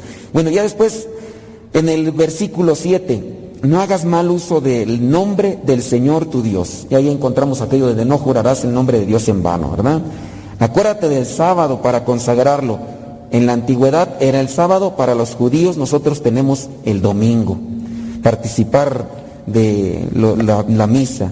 Trabajar seis días y haz en ellos todo lo que tengas que hacer, pero ya el séptimo día es de reposo, consagrado al Señor tu Dios. Ahora nosotros tenemos el primer día, no el séptimo, ya tenemos el primer día. Y ya después en el versículo 12, ¿verdad? Entra lo que vendría a ser la parte ya eh, que nos relaciona con los demás. Honra a tu padre y a tu madre para que vivan una larga vida en la tierra que te da el Señor tu Dios. No mates, no cometas adulterio, no robes, no digas mentiras en perjuicio de tu prójimo, no codicies la casa de tu prójimo, no codicies su mujer ni su esclavo. Entender que esto lo quiere Dios para estar bien entre nosotros y estar bien con Él. Ojalá y que lo vayamos entendiendo poco a poco y de ahí es donde también se, se entiende lo que es el Evangelio. Mateo, vámonos a Mateo.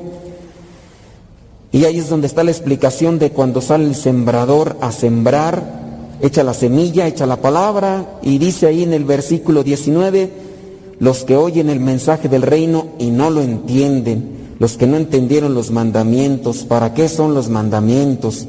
Son como esa semilla que cayó en el camino, viene el maligno y les quita el mensaje sembrado en su corazón la semilla que cayó entre piedras. Y después viene lo de las piedras, ¿no? Y las espinas. Pero sobre todo eso, se, pierde la semilla. Unos de una manera, porque vienen las aves y se lo llevan, o los amigos pueden más que la palabra, o, los las cosas materiales, los problemas. Podríamos nosotros identificar quiénes son las aves que me han quitado el mensaje que a veces llega a mi corazón podríamos identificar cuáles son las piedras, a quiénes son las piedras que, que- no me hacen crecer. Yo, yo quiero crecer, fortalecerme espiritualmente, pero hay piedras que, que no me dejan despegar, no me dejan meter mi raíz. ¿Qué será esa piedra? Esa piedra será eh, ser enojones. Es que yo de veras a veces quiero entregarme, ser más espiritual, pero de repente me hacen enojar y, y esos esas bilis que traigo que hace que explote, que soy impulsivo, ya lo que tenías poquito trabajado te hicieron enojar y se vino abajo. Las espigas, las, las espinas, ¿qué, qué serían esas espinas que te asfixian, no, no te dejan crecer? Pues por ahí podemos buscar cada quien, yo creo que en su condición o situación podría encontrar esas espigas y esas piedras que hay que quitar a lo mejor la flojera, de repente pues ya, ya me dio flojera, ya no voy a ir a, la iglesia porque ya tengo flojera, ya, ya no me dan ganas. A lo mejor en un principio hasta, uy, te hormigueaba y te llenabas de gusto y no, hombre, hasta venías y, y hasta te permanecías ahí arrodillado una hora, no, hombre, tú aguantabas, no, hombre, ya ahorita ni, ni te arrodillas por lo menos un ratito, luego, luego te azota la reza allí como costal de papas, se acuesta ahí, ya nada. Antes te- aventabas una hora y, no llegaba, no importa, yo aquí me ofrezco, Señor. Ahorita llegas y diez minutos y ya te están, ay, ya, ya, ya, ya, ¿qué, más hago? ¿Qué más digo? Puede ser. Por ahí a lo mejor se va quitando las emociones o quitando las ganas. ¿Qué espinas podríamos tener ahí en, en cada uno de nosotros? Hay que trabajarlo, a lo mejor las angustias, no lo sé. Pero sobre todo, pues hay que pensar también en los hermanos que ya no vienen. Por ahí platicaban de unos que venían aquí seguido y que ya están metidos allá en cuestiones de, de santería, de, de espiritismo, de, todas esas cosas. Y, antes hasta tenían ahí, estaban en la lista para, para venir acá a, rezar, a, adorar. Y tomaron los cursos bíblicos, creo, ¿verdad, señor Alicia? Eh, Doña Alicia ya sabe quién es. ¿eh? Creo que ya fueron a la, a la familia y ya vinieron aquí. Pero pues también sin irnos muy lejos. Hace 10 años que yo ya estoy aquí, ¿verdad? Y hace 10 años miré a unos muchachillos que aquí nos acompañaban, muy vestiditos de blanco, monaguillos, y yo cuando crezca voy a ser misionero. Y unos así muy acá y unos ya andan más para allá que para acá. O sea, muchachillas también que querían ser monjitas y que no sé qué, ya. Algunas de ellas está con hijos, ya una de ellas embarazadas. Y luego hasta contrarias a la fe, o sea, la semilla se perdió o quedó ahí infecunda, ya no pudieron crecer más. Entonces tengamos cuidado nosotros en lo que tenemos que hacer en nuestra vida, hay que esforzarnos, dependiendo también cómo se cultive una semilla. Las semillas, eh, yo por lo que tengo, yo no soy muy eh, conocedor de, de las de los siembras, pero sé que si las semillas se les da cierto tipo de trato, eh, las semillas pueden dar más. Y de repente la misma semilla la siembran en diferentes terrenos y a veces porque a uno le ponen el agua indicada o le quitan la hierba cuando se le acumuló en el tiempo indicado, a veces ese tipo de sembradíos puede dar más cosecha. Y ya sí habrá algunos que aunque estuvieran a la par, este dio, rindió más que el otro, porque el otro le trabajó más, o le echó el agua a su tiempo, a su tiempo cuando era, ¿no? O le quitó la hierba a lo mejor a mano con trabajadores y el otro le echó herbicida y otras cosas. Entonces esas cosas llegan a desbalancear también en nosotros. Pues yo estoy aquí más tiempo que este otro y este está crecido más, ha madurado más. Pues son también trabajos a los cuales uno debe de poner atención. A lo mejor este hermano está con un acompañamiento espiritual. A lo mejor tú no, a lo mejor tú ni te confiesas. Si vienes, pero ni te, ni te confiesas. A lo mejor este hermano o esta hermana se levanta más temprano y remedita la palabra y por eso que tiene más fluidez, más e incluso impacto cuando predica porque pues le está metiendo ahí, ¿no? Y ya está su familia, está más acercada, más porque hay un trabajo más No, pues tú en vez de trabajar en eso te la pasas criticando, juzgando y pues sí rezas, ¿verdad? Pero pues no lo haces con tenacidad, con, con constancia y pues por eso no, a veces no, no rinde fruto. Pero ya pues con estar dando fruto ya, dice unas espigas dieron eh, 100, 60 o 30 granos, pues ya hay que dar y pues también irle calculando. Los buenos agricultores cuando ya terminan la cosecha analizan y dicen, a ver, ¿cuánto sacamos? ¿Qué, pudimos hacer? No, pues nos falló esto, nos falló lo otro, apúntalo, ¿no? Y para la próxima vamos a tratar de acomodar esto para irlo, ir sacando otra vez una, una mejor cosecha. Pues nosotros no estamos buscando una cosecha de trigo ni de maíz, eh, al final de cuentas debe ser una cosecha para la vida eterna. Y ahí es pues donde nos toca, llegará su tiempo, ¿verdad? Cuando nos van a, nos van a pedir cuentas. Pues a veces estamos aquí, hace unas semanas estuvimos en los ejercicios espirituales y ahí estábamos con los hermanos sacerdotes y pues ahí estaba yo sentado con el padre Chanito, platicando ahí, comiendo y, y ya hoy se nos adelantó, hoy. O sea, ¿y quién iba a pensar cuando estaba ahí? No, pues que ya me voy, no, pues ándale pues, que te vaya bien, Dios te bendiga. Ah. Llega allá y pues hace su apostolado y, y así es. Y un día pues vamos a tener que entregar cuentas. Pero pues hay que trabajar, todavía tenemos vida, tenemos esa oportunidad de ir purificándonos, de ir quitándonos las malas hierbas, las cosas que nos perjudican para rendir fruto. Si estamos enojados con alguien, pues hay que tratar de reconciliarnos. o, por lo menos si estamos difíciles hay que tratar de no poner tanta piedra ni tanta espina en el camino para no conflictuarnos ni agarrarnos del chongo, pues hay que llevar la, la fiesta en paz, pues a lo mejor ya no nos podemos abrazar como antes, ya no nos podemos hablar como antes, pero por lo menos ya no te pelees tanto ni te desgreñes tanto, ¿verdad? Hay que ir acomodando las cosas, entender la palabra es vivirla y si la vivimos podemos alcanzar a dar fruto y eso es lo que quiere el Señor, que demos fruto.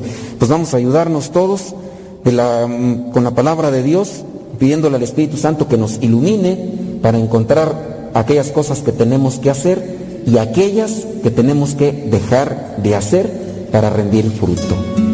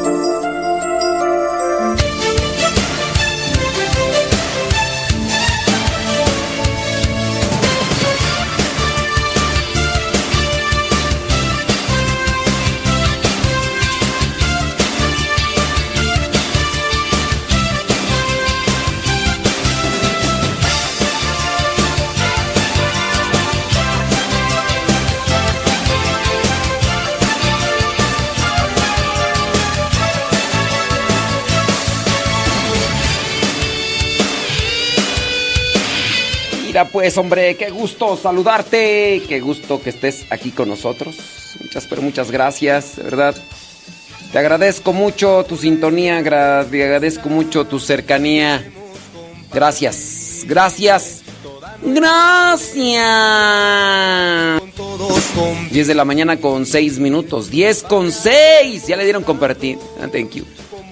Ahí estamos en Modesto Radio.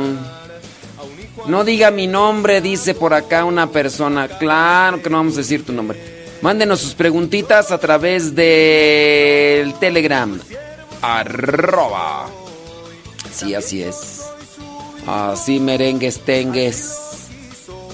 Qué bueno, qué bueno. Kevin Ferni, saludos. Ana Trejo, saludos. Ice de la Fuente, saludos. Verónica Flores, saludos.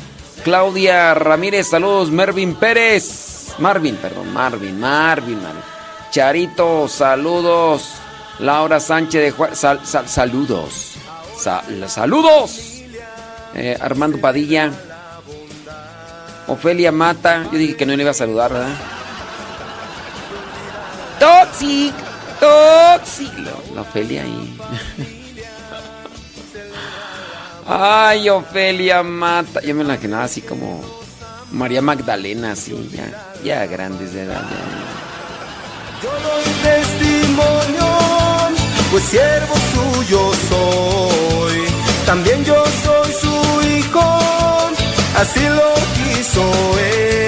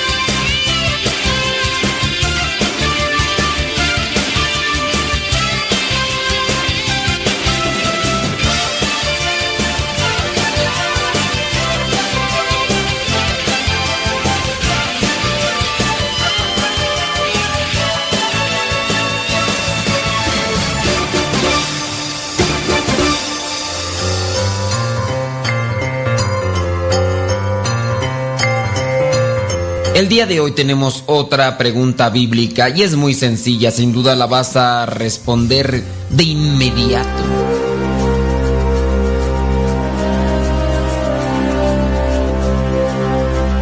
La pregunta es la siguiente.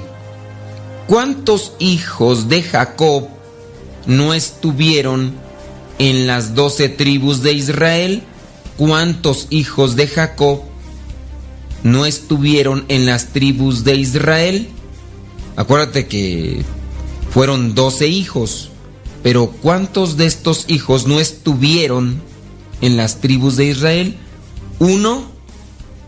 ¿Tres o dos? ¿Cuántos son los hijos de Jacob que no están en las tribus de Israel? ¿Uno? ¿Tres o dos?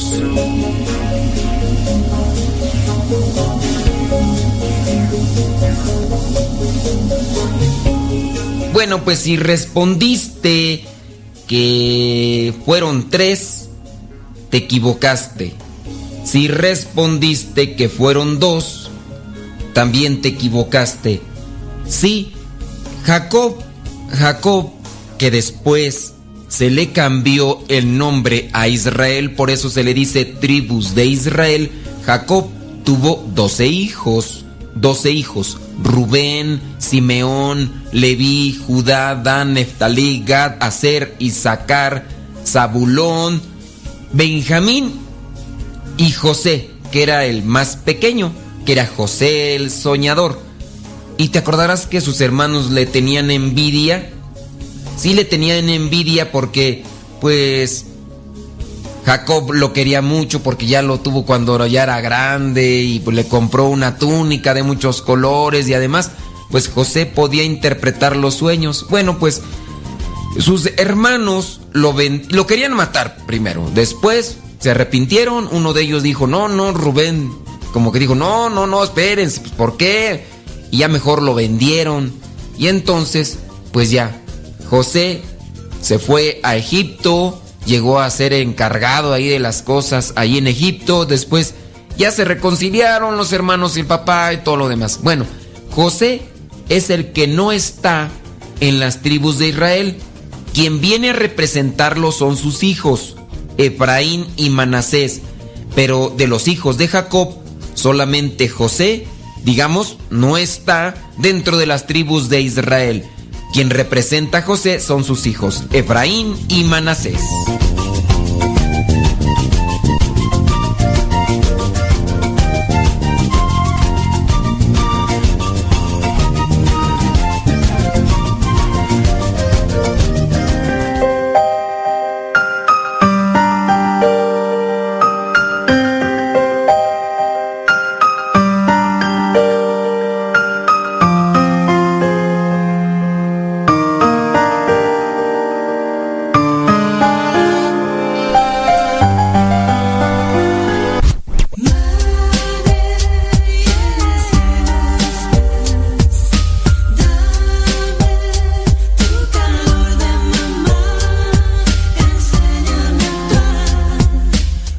A Gustavo Tapia.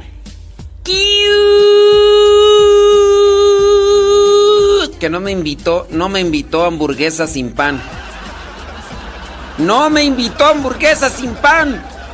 Aquí lo evidenciamos públicamente. No me invitó hamburguesa sin pan.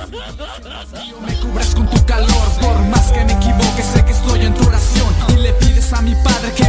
por favor. Si me encuentro en tinieblas, que guíe mi corazón. Y te doy gracias por tu dulzura, por tu ternura, porque intercedes por mí cuando lo malo me tumba. Eres mi madre, mi abogada. Eres tan bella e inmaculada. Misericordia en tu mirada. Y sé por qué, porque me amas. También yo quería tacos sin tortilla y no me invitó tacos sin tortilla. ¡Amá!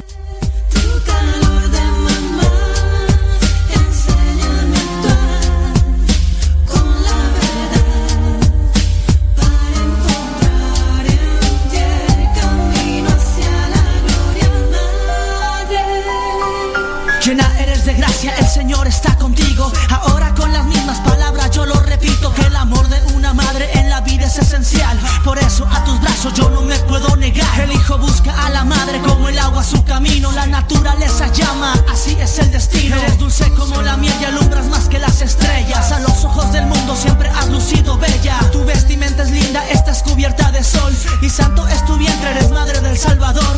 De mí nunca te apartes, ayúdame a caminar. Cada paso que dé, aplico a acercarme más. La lucha es constante y hay que llegar a la meta. Tomados de la mano tendremos más fortaleza. Tu mirada no la partes al igual que tu presencia. Porque la soledad no me agrada de experiencia. Cúbrenos con tu manto, cúbrenos con tu amor. ¿Y quién es más apta que la madre del Salvador? A ti nos encomendamos con todo el corazón. Y nuestras oraciones se las muestras al Señor. Esto más que una canción, es un canto de alabanza. Y pase lo que pase, las palabras no alcanzan. Enséñame a vivir de la manera que lo hiciste y tomar buenas decisiones para hacer esto posible.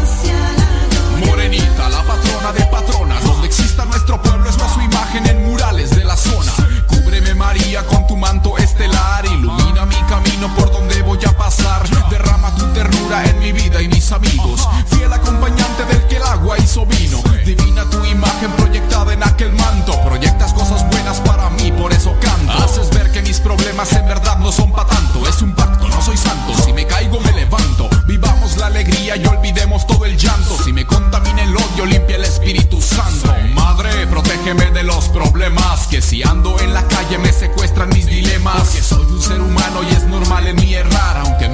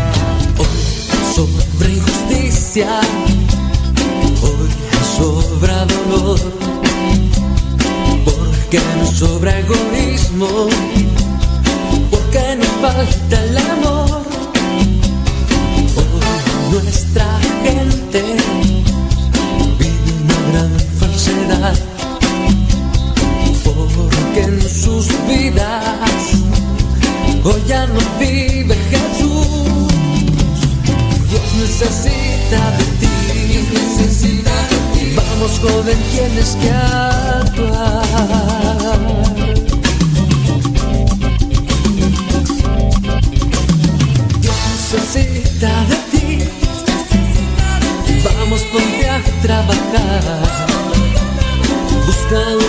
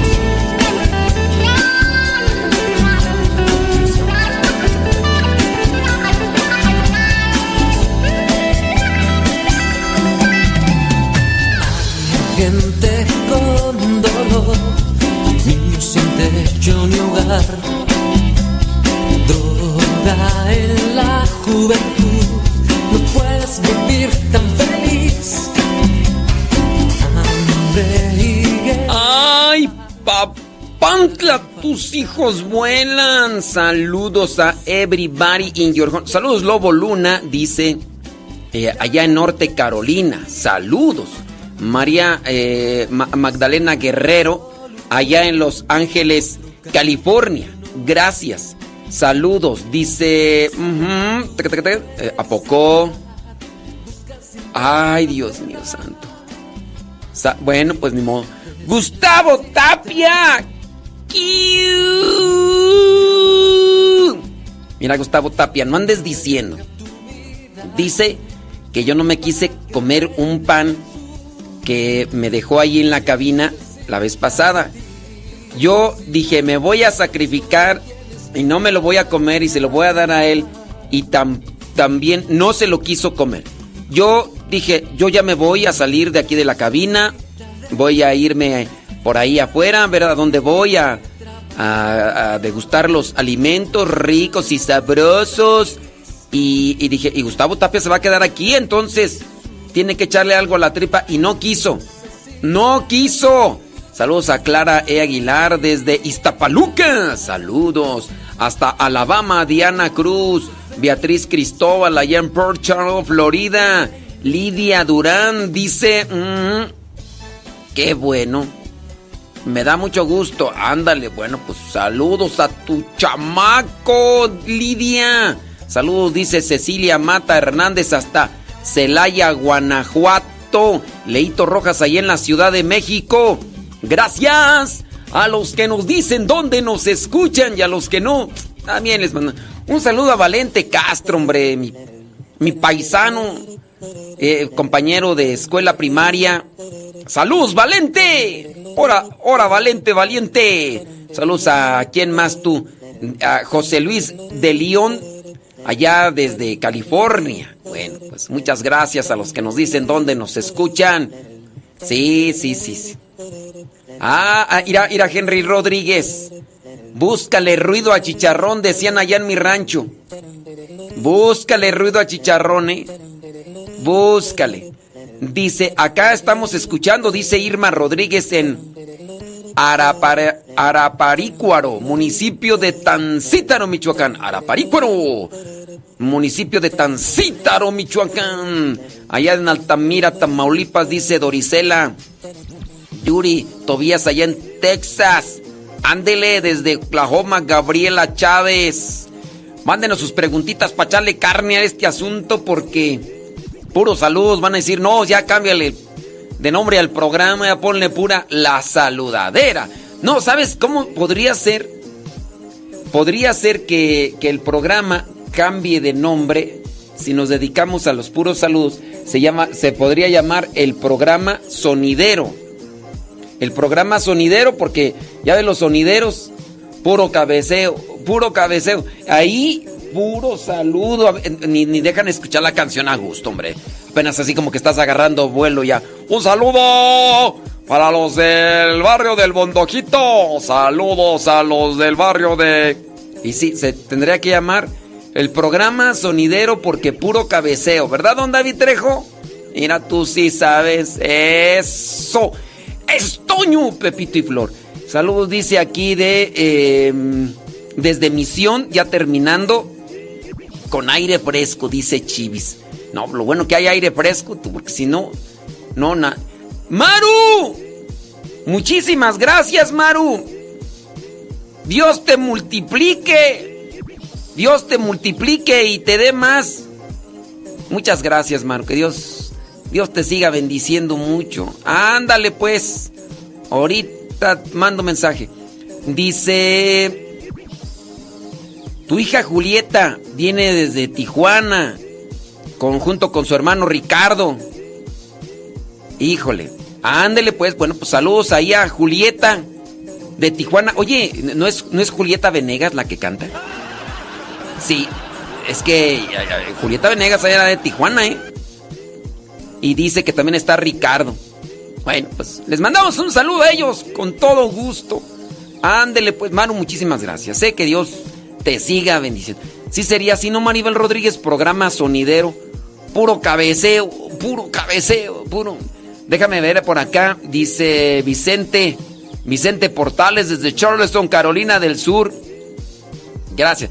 Déjame ir por acá con las preguntas. Y ahorita regreso al programa sonidero. Porque si no, pues nomás no, ¿verdad? Dice, acá una pregunta, fíjate.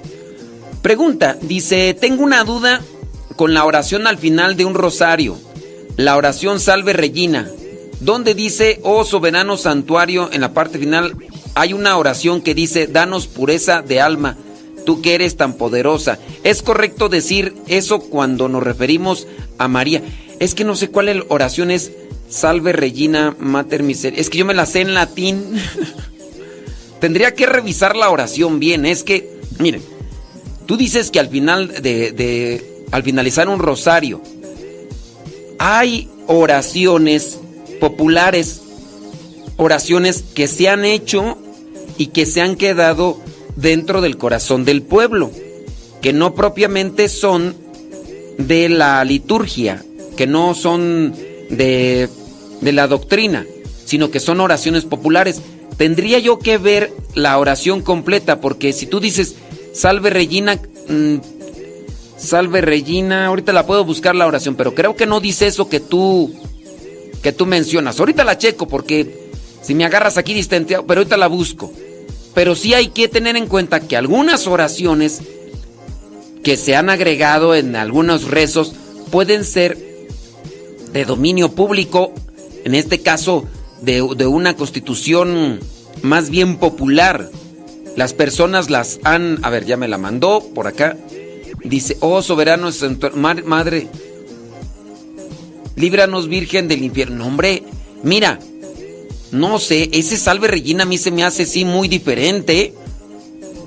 No sé este de dónde lo, lo, agarraron, pero eh, déjame, ahorita lo voy a buscar, ¿no? Porque déjame ahorita lo, lo busco este de la, la oración que yo me sé del salve Regina, que incluso me la sé en latín. A veces me olvida, ¿verdad? Salve Regina Mater Misericordiae. Este, ya se me olvidó. A ver que las doy acá. Salve Regina. Salve Regina. Mira, me voy a ir a la página del Vaticano para que no haya. Para que no haya tos. Dice: eh, Dios te salve, Reina y Madre de Misericordia, vida y dulzura y esperanza nuestra. Dios te salve, a ti llamamos, los desterrados hijos de Eva, a ti suspiramos, gimiendo y llorando en este valle de lágrimas. Ea pues, Señora abogada nuestra, vuelve a nosotros tus ojos misericordiosos, y después de este restierro muéstranos a Jesús, fruto bendito de tu vientre, oh clemente, oh piadosa, oh dulce Virgen María. Ese vendría a ser el salve Regina. Y ese que tú me mandas, creo que no.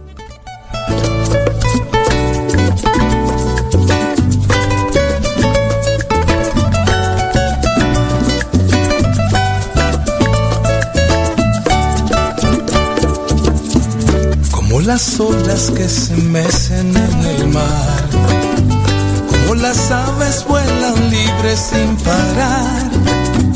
Así quisiera yo cantarte una canción por el amor que has puesto tú en mi corazón. Con toda mi alma elevaré una oración, todo el gozo que diste a mi corazón. Agradecido siempre de ti yo estaré y convencido de tu amor yo cantaré. Y cantaré con mi guitarra al Señor yo serviré. Y cantaré una canción como ofrenda le entregaré. Y cantaré estaré. Y cantaré, Señor, para ti yo cantaré. Y cantaré, mi Dios, solo a ti yo alabaré.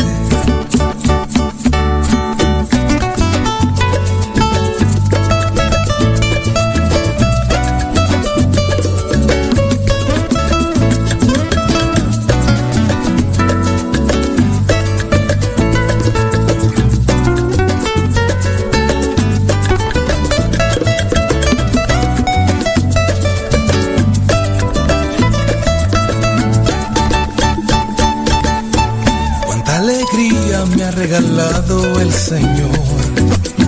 Soy hombre nuevo, camino a la salvación. Le pido a Dios que me derrame su bendición. En todo momento sienta yo su protección. Ven tú mi hermano y entona esta canción. Que eleva el alma y te lleva a la oración. Alza tus manos y dale la gloria a Dios. Canta conmigo y dale a Jesús todo tu amor.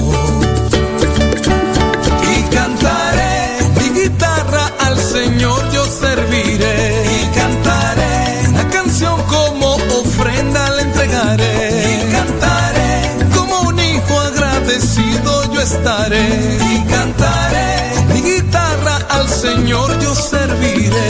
Y cantaré una canción como ofrenda le entregaré. Y cantaré y como un hijo agradecido. Vientos huracanados, eso es Toño, Pepito y Flor. Oye, entonces, para la persona que nos hacía esa pregunta, dice, oh soberano santuario, este, no sé, tú, esa, esa salve Regina, madre del verbo, líbranos del Virgen. Fíjate que con relación a ese, eso que me mandas ahí, ciber, yo lo miraría como que algo dudoso. Porque así como está esa oración del Salve Regina, la chequé en varias páginas y esta oración es como algo popular. Sí, por eso te decía que con relación a eso, a ese Salve Regina que me mandaste, este, quién sabe de dónde la agarraron. Y mira, no es una página reconocida, no es una página que se ubique. Hay muchas personas que se dedican a hacer páginas en internet para colocar contenido más por una forma de, de atraer visualizaciones porque tienen comerciales en la página. Entonces cada vez que entran a la página las personas, pues en cierto modo hay un- una ganancia para quienes crean esas páginas. Entonces, si te fijas, muchas de las páginas, en este caso católicas, no tienen comerciales. En el caso de la página del Vaticano no tiene como tal comerciales. Hay otras páginas católicas que son confiables y que sí tienen un cierto tipo de comercial y lo hacen porque para generar un recurso económico con el que están pagando lo que vendría a ser la renta del hosting de la, de la página, porque se tiene que pagar para tener una página propia, hay que pagar y para tener también a personas que están trabajando en la cuestión del diseño y demás, pues se tiene que pagar. Entonces, hay ciertas páginas católicas que sí tienen sponsors o patrocinadores y en este caso, pues ahí están. Pero hay que ubicarlas. Y esa página así como que tal, pues primera vez que la veo, yo te diría, no le pongas mucha atención, dice. Como la señora que la rezó me llamó la atención, por eso mi duda y la busqué en internet. Sí, dice, oh soberano, sí. No, pues quién sabe. Quién sabe, este, sí, son, son este oraciones.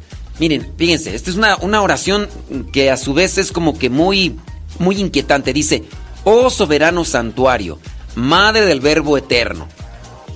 Eh, somos templos del Espíritu Santo. La Virgen María concibió a Jesús en su seno. Sería propio llamarle santuario en cierto modo. Líbranos, Virgen del infierno. Hablando de librarnos del infierno, recordemos que nosotros mismos nos encaminamos con nuestras acciones al infierno. No podríamos nosotros, por ende, decirle a la Virgen, líbranos del infierno en el sentido de yo me subo a un carro, no tiene frenos, le doy a todo y me voy rumbo al barranco. Después le digo, adiós, líbrame de caer en este barranco. A ver, tú te subiste al carro sabiendo que no tenía frenos, te dejas ir en bajada, esto va al desfiladero, al barranco, y luego todavía le dices a Dios, o en este caso, le dicen a la Virgen que las libre de, de- del infierno. En primera, la Virgen como tal, todos los la Virgen María es eh, catalogada dentro de la Iglesia Católica como un santo. Los santos son intercesores. Si tú quieres hasta referencia de cómo vivir el Evangelio. Pero no así como que nos va a librar por un poder propio o por una fuerza especial. Ninguno de los santos tiene esa potestad. Que en su caso pueden rezar por nosotros, interceder por nosotros con la oración, con un consejo, con sus formas de vida, esa es otra cosa. Pero decirle, líbranos Virgen del infierno, creo que es una mención mm, desordenada dentro de lo que es la doctrina de la iglesia. Por eso yo podría decir, esto no es, no es correcto. Llámese, por ejemplo, de la señora que dijo, ¿por qué, ¿por qué dicen que hay una tumba de la Virgen, de la, de la Virgen María, si la Virgen no murió? ¿Y, y de dónde dices que no murió? Ah, es que yo lo escuché en un canto de la iglesia. Virgen que no murió. Sí, no, es un canto popul- popular, piadoso, como aquel de vamos niños al sagrario, que Jesús será llorando está, o está solo, está llorando. Jesús no está llorando en el sagrario, pero es una forma piadosa que se ha agregado para mover al sentimiento a los niños y que no es correcta. También la de perdón, oh Dios mío, perdón y clemencia, que estás enojado y no sé qué. También esa es otra mención que está desordenada dentro de la doctrina. Dice después, emperatriz poderosa, de los mortales consuelo, ábrenos virgen el cielo con una muerte dichosa. El único camino hacia el Padre es Jesús. El único camino hacia el Padre es Jesús. La Virgen nos lleva a Jesús y Jesús al Padre. La verdadera o una verdadera devoción a la Virgen María nos tiene que llevar a Jesús. Aquí cuando nosotros ya encontramos emperatriz poderosa de los mortales con... Mire, yo no sé si en ocasiones este tipo de oraciones incluso hasta podrían ser inventadas por hermanos, eh, por, por cristianos no católicos que inventen algo, lo hagan popular para después, cuando ya muchos católicos lo estén compartiendo, decir, mira, en esto creen los católicos. En esto creen los católicos. Y es una, porque se ha hecho popular, piensan que es parte de la doctrina y no. No porque tenga muchos seguidores, no porque haya sido muchas veces compartida, puede ser en este caso parte de la doctrina. Entonces sí hay una, una desviación, un desorden dentro de la extensión. Puede ser, mi mal pensamiento puede ser, puede- me lleva a pensar esto de que incluso este, cristianos no católicos, cristianos no católicos pudieron haber inventado esto, lo suben, hacen una página en internet. ¿Quién? Todos podemos hacer una página en internet, todos. Incluso hasta con nuestro correo electrónico, allí el Google, nos da oportunidad para hacer, para hacer es- ese tipo de páginas. Y pues, pues no. Ahí hay una, un desorden eh, doctrinal. Entonces, ahí dejamos ese comentario ya para cerrarlo porque acá ya me están mandando eh, los mensajes y todo lo demás. Aunque sea muy popular esa oración, pero esa oración no tiene una ecuanimidad doctrinal. ¿Ok? Ándele. Bueno, pues ahí está, ahí para Leti Gómez eh, y Eva Sandoval que me están mandando la oración, yo no sé por qué, yo no sé por qué y, y demás, y este... Y acá me están mandando este, este, Eva Marlene, yo no sé por, para qué me mandas esa, esa captura de, man- de pantalla, Eva Marlene, es que me mandan fotos, pero no sé ni para qué son tú. No, no, no sé cuál es la intención. A ver si le pones ahí este. ¿Cuál es la intención, Eva Marlen? Porque. Pues nomás me mandan fotos y. ni nada.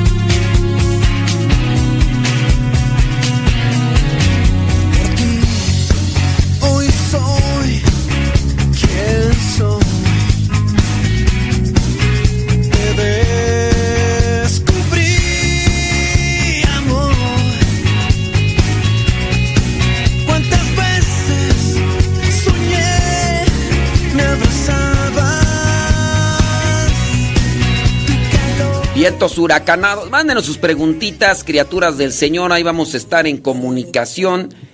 Dice. dice: Hola, padre. Eh, yo tengo un libro de oraciones. Eh, aquí al terminar el último misterio, ya casi al terminar, se reza esa parte. Pero en todos los rosarios que he asistido, rezan esa parte. No le entendí. Este. Ay, no, ay, no le entiende, Marlene. Miren, voy a remarcar nuevamente esta cuestión del rosario por quién sabe cuál vez sea. Lo explico una y otra y otra y otra y otra vez y así como que no les queda claro. El rosario es una devoción.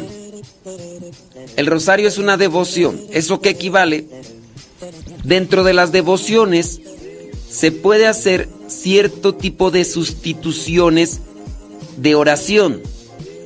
No necesaria y obligadamente tenemos que seguir todo al pie de la letra.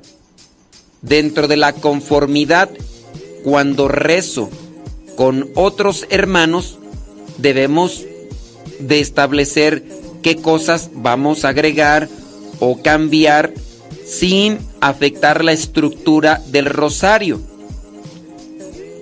Aquí también corremos un riesgo con las devociones, ya que por parte de las devociones hay personas que en vez de rezar 10 Aves Marías, ahora rezan 5 y a veces rezan 3.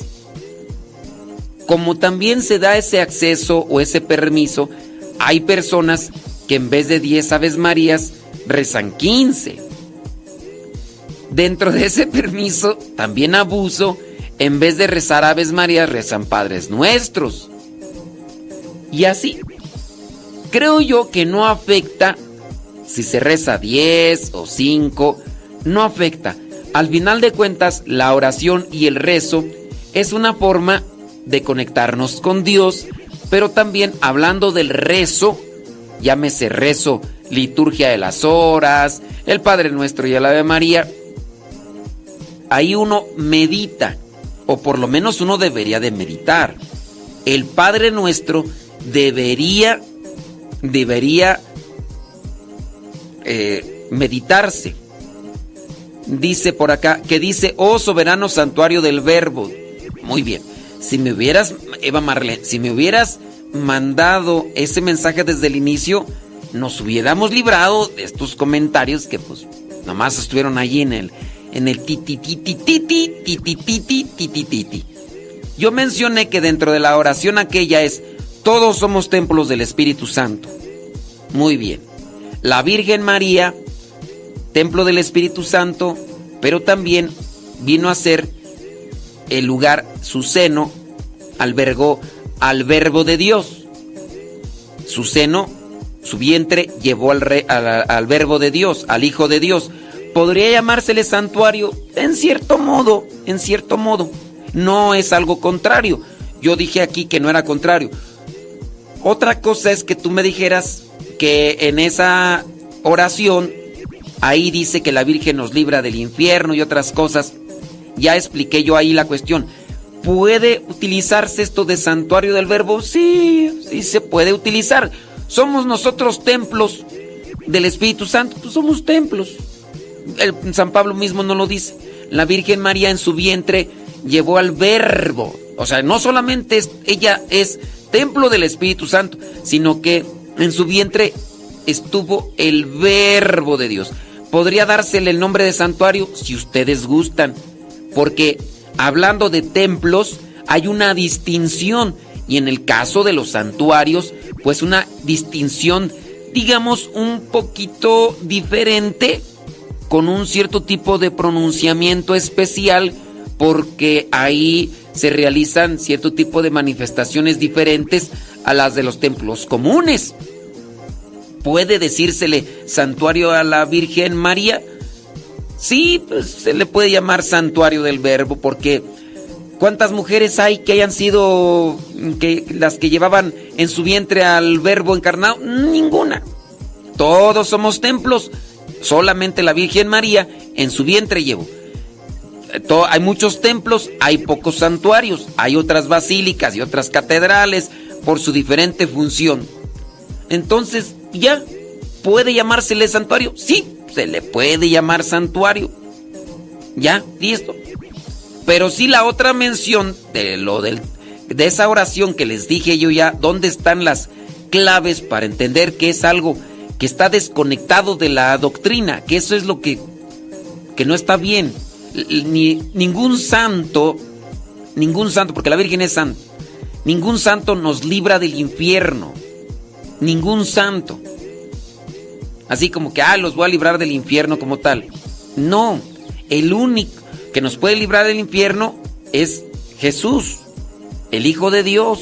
Ahora, ¿por qué nos puede librar del infierno? En tanto que nosotros caminemos por su sendero. Porque no puede darse pues el caso de una persona que a fuerzas quiere hacer las cosas del mal y que al hacer las cosas del mal lo ponen en el camino al mal y después dice, Señor, líbrame del infierno. O sea, yo voy a hacer las cosas del infierno que me llevan al infierno, pero líbrame del infierno. ¿Cómo pues? Es como, no sé, decir, voy a comer mucha azúcar, mucha azúcar, mucha azúcar. Dios, líbrame de la diabetes. Líbrame de la diabetes, Señor. Yo voy a seguir comiendo azúcar. Líbrame de la diabetes. Pues no. En- hablando de cómo nos salva Dios, es por su misericordia, por su gracia. Esa es la cuestión.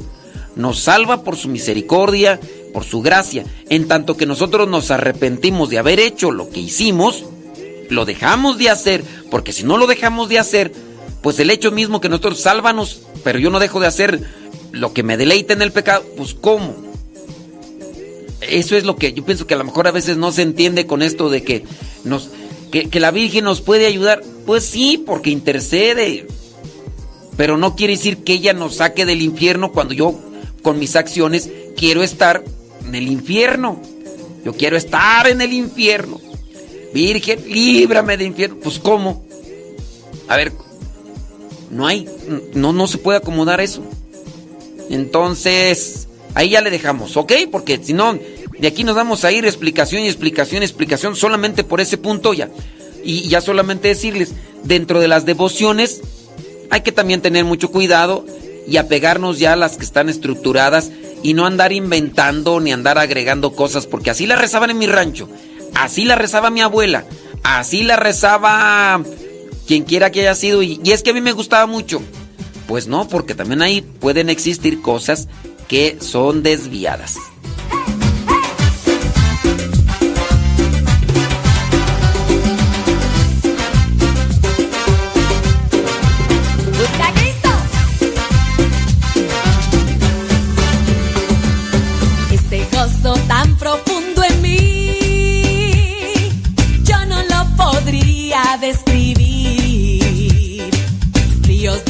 Viva en mi ser,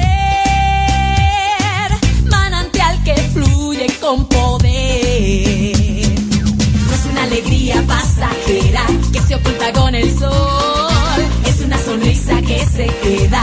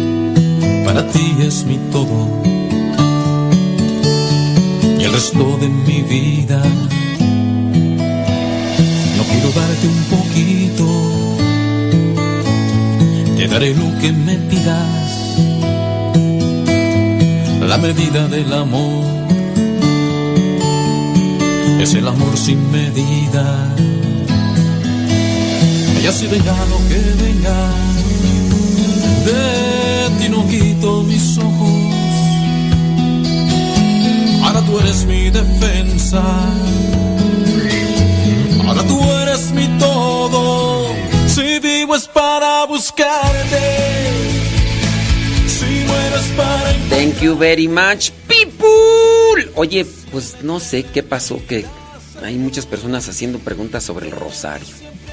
Y son temas que ya hemos hablado otras veces, pero pues... Ay, ¿qué, hacemos? ¿Qué hacemos? ¿Qué hacemos? Dice... Bla, bla, bla, bla, bla, bla, bla, bla, bla, bla, bla, bla. Dice, es que esas oraciones están en el libro del rezo del rosario. A ver. ¿Cuáles oraciones? ¿Cuáles oraciones? Dice... mm, ¿cuál- ¿Cuáles oraciones? Es que si ustedes me dicen, es que esas oraciones están en el libro del resto del rosario. ¿Cuáles oraciones? Dice, pero tiene razón que los únicos que podemos elegir cielo o infierno somos nosotros y obviamente el cielo con la ayuda de nuestro Señor, la Sagrada Familia y todos los santos. Dice, pero, esa, pero esas otras de agregar padres nuestros o jaculatorias y a sus coronillas, usted dijo que solo hay un rosario. Sí, solo hay un rosario, pero es una devoción. Y estoy mencionando yo que dentro de las devociones, como no hay una... Miren, donde no se puede agregar ni quitar nada es en la liturgia. La liturgia ya está establecida. No se tiene quitar o agregar, uno incurre en lo que se llama abuso litúrgico. La liturgia es el ejercicio sacer- sacerdotal de Cristo. En las devociones no está así como tal algo establecido, aunque sí hay una estructura. Hay un solo rosario hablando desde la forma original.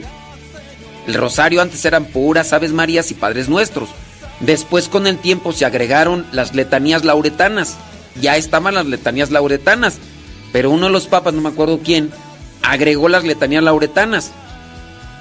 Después, pues han habido cambios y a veces es una fórmula, una fórmula popular o es una persona. Pero dentro de las devociones puedes rezar si quieres el rosario sentado. Que a ti te apetece rezarlo de cabeza, rézalo de cabeza, o sea, no hay problema. Que quieres rezarlo de rodillas, rézalo de rodillas, no hay problema, es una devoción. Que quieres rezarlo eh, con unas este, pencas de nopal, agarrarlas porque quieres ser más penitente, ¿no? Y vas a agarrar unas pitayas de esas espinosas, así bolas, y que esas van a ser las esferas que te van a servir para contar los, las aves marías. Entonces, ¿quieres hacerlo así? Hazlo así. No se lo impongas a los demás, hazlo tú así. ¿Quieres todavía más penitencia y te quieres poner de rodillas encima de unas pencas de nopal, de esas nopal blanco, de esas espinos? Hazlo. E- Ese no se lo impongas a los demás. ¿Quieres agarrar esas pitayas espinosas así? Así, agárralas y esas cuentas. Yo te salve María y, y aplástalas bien. Hazlo. No quieres que esté prohibido, no se lo impongas a los demás, hazlo. Dentro de las devociones se pueden hacer. No sé si me estoy dando a entender yo estoy siendo muy complicado en, esta eh, explicación en esta respuesta que les estoy dando. Ciertamente uno debe de tener orden para realizar. Ya hay un rosario establecido en la iglesia. Ya hay un rosario. Tú quieres agregarle otras cosas. Bueno, en lo particular, va- estás con dos o tres personas. Quieres hacerle un pequeñito cambio. Hazlo, pero comunícales. Vamos a hacer este cambio. En vez de decir Dios te salve, vamos a decir eh, alégrate, llena de gracia, que también es propio. Pero solamente en ese círculo, no andes diciéndolo. Es que ya la iglesia lo cambió y así te tiene que rezar. No, eso no es verdad. Esto es una devoción. Siempre y cuando uno no cambie las cosas. Y me, y me siguen mandando fotos sin explicación, ¿verdad, Guadalupe Casas? Ahora, ustedes me mandan fotos de libros de oraciones. Esos libros de oraciones, ¿quién los editó? ¿El Vaticano? ¿Lo sacó el Vaticano? ¿Lo sacó un libro, eh, lo sacó una conferencia episcopal? ¿Lo sacó un, este, mm, una comunidad religiosa? Porque muchas veces ustedes pueden tener libros de oraciones que no son estrictamente eh, propios doctrinalmente.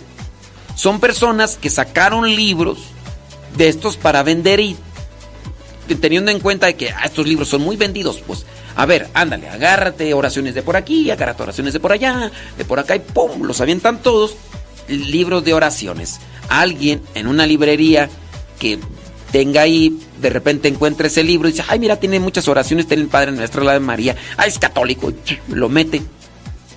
Por eso los libros, que en este caso son de tono religioso, deben tener lo que vendría a ser un sello o una, un señalamiento que indiquen que están aprobados por la iglesia. En su caso, las palabras propias en latín es imprimatur, es decir, se puede imprimir que este ha sido revisado por un obispo o por los eh, encargados de la diócesis que dan un certificado de confianza para que se, se imprima ese libro.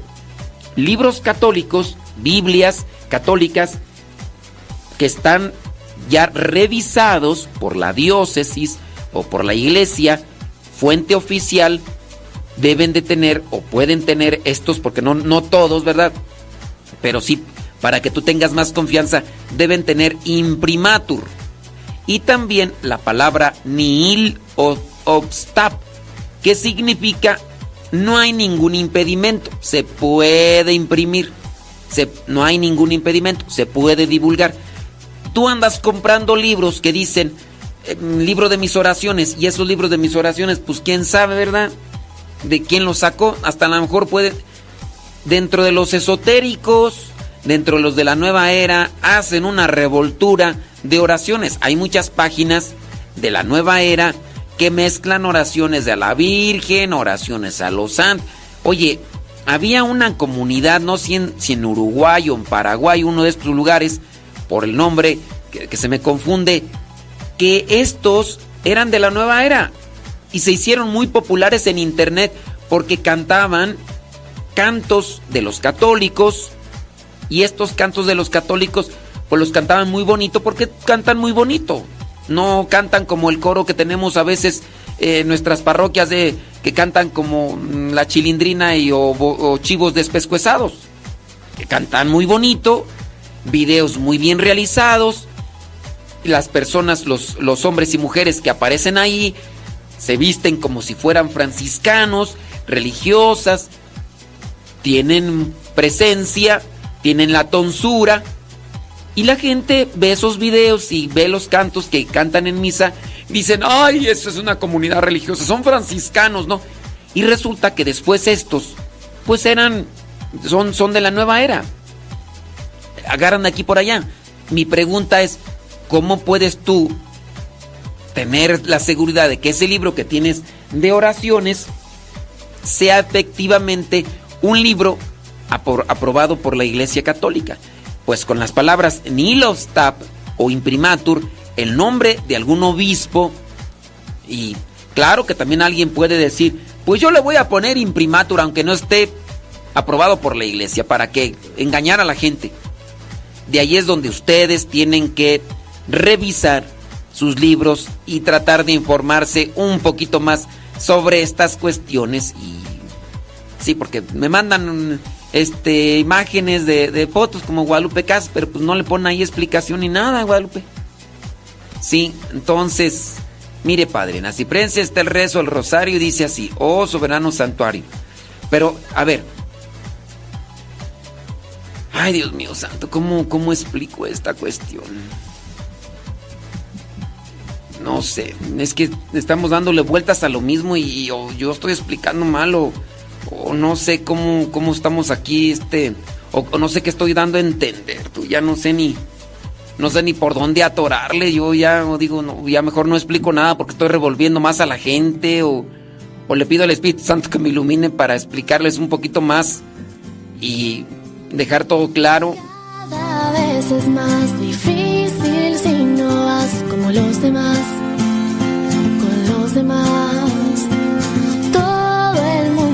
y nadie piensa a dónde va. Que busca en realidad es mi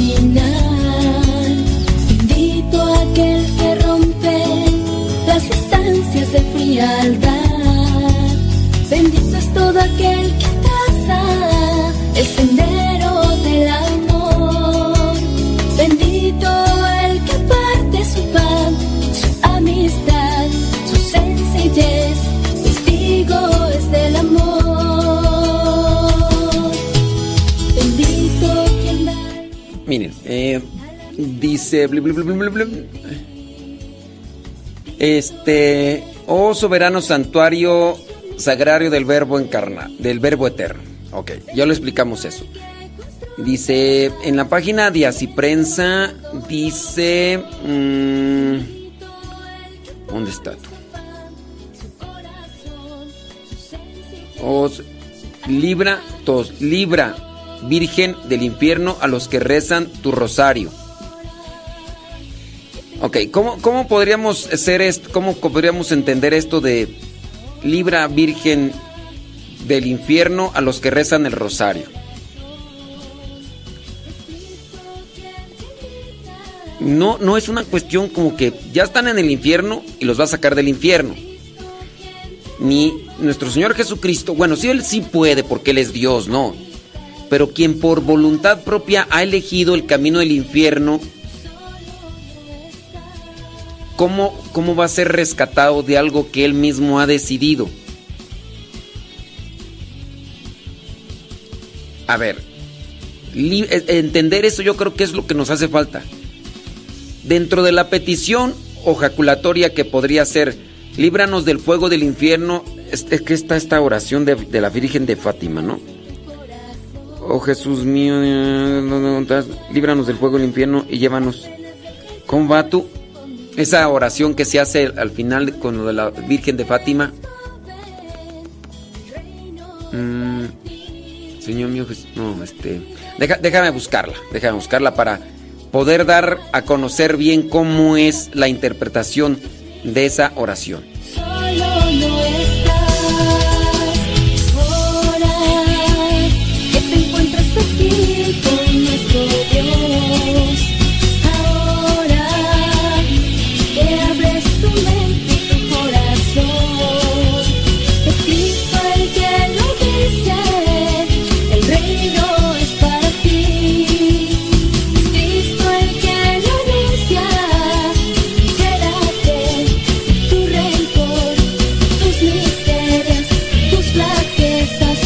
La encontré, mira. De hecho, no es la Virgen. La oración de Fátima dice así, oh Jesús mío, perdona nuestros pecados, líbranos del fuego del infierno, lleva al cielo a todas las almas, especialmente las más necesitadas de tu misericordia. No dice Virgen, dice Jesús. Oh Jesús mío, perdona nuestros pecados, líbranos del fuego del infierno, lleva al cielo a todas las almas, especialmente a las más necesitadas de tu misericordia. Esa es de la oración de Fátima. Ahora, con relación a esto que me están mandando, que pertenece a la página de Así Prensa, supuestamente, ahí donde dice, al terminar los cinco misterios se dice, oh soberano santuario, libra Virgen del infierno a los que rezan tu rosario. Yo remarco doctrinalmente, no...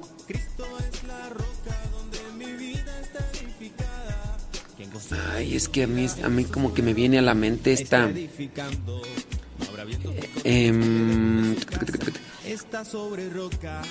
construye su Mira, a ver, te- tengo mis dudas. Ok, mire, voy a, voy a decir los nombres aquí para tener una, una referencia. Guadalupe Casas. Guadalupe Casas. Tú me mandas una captura de pantalla que supuestamente es de así prensa. Dice, estoy entendiendo, dice la foto, dice, para mostrarle que a veces hasta las páginas confiables tienen tipo de cosas. Mira, este...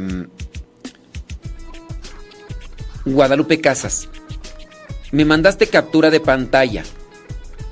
Lo que se me hace raro, lo que se me hace raro es el escudo Guadalupe Casas de esa captura de pantalla. Es un escudo rojo con tres signos blancos en su interior. No, no sé. Me gustaría que me mandaras más bien el link para buscarlo. Porque yo hasta donde sé lo que vendría a ser la, la página de Asiprensa no tiene ese fondo y menos ese escudo. Porque también hay páginas que se vienen a presentar emulando o queriendo imitar a una página ya confiable. Y ahí entonces pudiera estar el engaño. Doctrinalmente la Virgen no puede librarnos del infierno. Decir eso incurre en un cierto tipo de herejía. Es que mm, mm, Guadalupe Casas me mandó esa captura de pantalla y en la captura de pantalla aparece ahí que dice sí, así, prensa.com, pero no están las otras. Y la otra es que aparece un fondo de decir con un escudo rojo. Y luego hay como tres, tres puntas, no, cuatro puntas de flecha en su interior. Entonces, ya eso yo digo, a ver, así prensa no tiene ese tipo de, de sellos y menos de, de fondos de pantalla así. Sí. Entonces también uno tiene que checar y tener cuidado si en verdad estamos dentro de la de la página correcta, porque si no, pues la Virgen, ningún santo puede librarnos del fuego del infierno como tal, solamente Jesús. Pero librarnos del fuego del infierno no incurre en el sentido de ya estás en el infierno porque elegiste estar en el infierno y te va a sacar del infierno. Sino este vendría a ser un grito de auxilio de aquel que cabezón no hizo, no hizo caso y de repente se subió a un carro sin frenos cuando le decían no te subas, no tiene frenos. Oye, este carro va en bajada, bájate, aviéntate, no porque va a ir va a ir directamente allá al desfiladero a la, a la barranca. Y entonces, no, yo aquí voy, aquí voy, aquí voy. Ah, pero en un cierto momento dijo, "Ay, no, sí. Ya me dio miedo. Señor, ayúdame." Y se avienta y viene a ser auxiliado por petición cuando todavía se puede. Antes antes de que te metan a la cárcel, ponte de acuerdo con el que te está llevando a la cárcel para que no entres en la cárcel. Podríamos referirnos a ese pasaje bíblico que también está ahí de nuestro Señor Jesucristo que hace la advertencia. Si te llevan a juicio, antes de que te hagan el juicio, ponte de acuerdo para que quedes libre de eso. ¿Sí? Ándenles pues. Sí, porque ya aquí ya se hizo. Ya se hizo una, una- un revolvedero de, de cosas, hombre. ¿Quién puso igual mensaje a tantas melodías? Dímelo. Si incluso los autores ni se conocían. Dímelo. Tanta gente buena, fina, notas bellas animando a nuestra iglesia. Ya, ya la revisaste, Guadalupe Casas. Ya la revisaste. Ya, entonces, mira, Guadalupe Casas dice, Padre, tiene razón. No es la página de Así Prensa. Ya ves, ya ves, Lupita Casas. Ya ves, Lupita Casas. Dice por acá, este, ¿cuántas veces se puede comulgar al día? Algunos domingos participo en tres coros, por lo que son tres misas en las que estoy presente. ¿Puedo comulgar las tres veces? No. No puede responder, no, solamente dos participando de misa. A ver, este, puede imprimirse, mira. Juan Manuel Galavis, eh, por provincial de la Sociedad de San Pablo. Ese libro, pues sí, ahí está, mira. Ese libro tiene imprimatur. Oh Jesús mío. Ah, Mira, ahí dice, oh Jesús mío, perdona nuestros pecados, presérvanos o líbranos del fuego del infierno. Pero ahí dice Jesús. No dice... Sí, pero... Sí, por eso les digo, esa es la oración de la Fátima. No dice, oh Virgen, líbranos del infierno. Chivis, chécale, ahí dice Jesús, no dice la Virgen. Sí, chécale. Dice, tiene razón, padre, no es la página de esa prensa, al menos no la verdadera. Te estoy diciendo. Y no me mandaste la página, ¿verdad? Pero sí, es que hay páginas para confundir que se hacen similares a, a las que ya están, que son confiables, como en este caso la página de Así. A veces le agregan una letra, a veces le, alegra- le agregan otras cosas y, y eso es lo que uno debe tener cuidado. Lo mismo aplica para las personas que tienen banco o que no, que tienen banco, sino que tienen una cuenta en el banco. Tengan cuidado porque algunas veces personas van a quererles estafar. Les mandan correos. A mí cada rato me llegan, a mí cada rato me llegan que del, del banco, que no sé qué, que no sé cuánto. Ahorita me está llegando unos correos electrónicos que tengo un adeudo con Facebook, que porque yo hice yo hice unos anuncios publicitarios en Facebook y que ya estoy debiendo tanto. La cosa es que Facebook no te fía. Si tú quieres hacer anuncios en Facebook, tienes que pagar primero, no es que te fíe, que diga, ay, ay, me pagas más adelante, hijo. eh". Pero esos correos electrónicos llegan, tanto puede ser del banco, si es que tienes cuenta de banco. Una vez al padre Gonzalo se la hicieron. Él estaba administrando las cuentas del banco de la comunidad y entonces le llegó una que decía el banco con el que estaban, pero tenía una letra de más. Entonces le decía que alguien estaba usando una tarjeta, que no sé qué. Entonces le decían, métete aquí, pon tus datos para verificar y bloquear eso. Entonces, no cayó, pero sí se dio cuenta que había este tipo de personas que estaban mandando eso. Aquí somos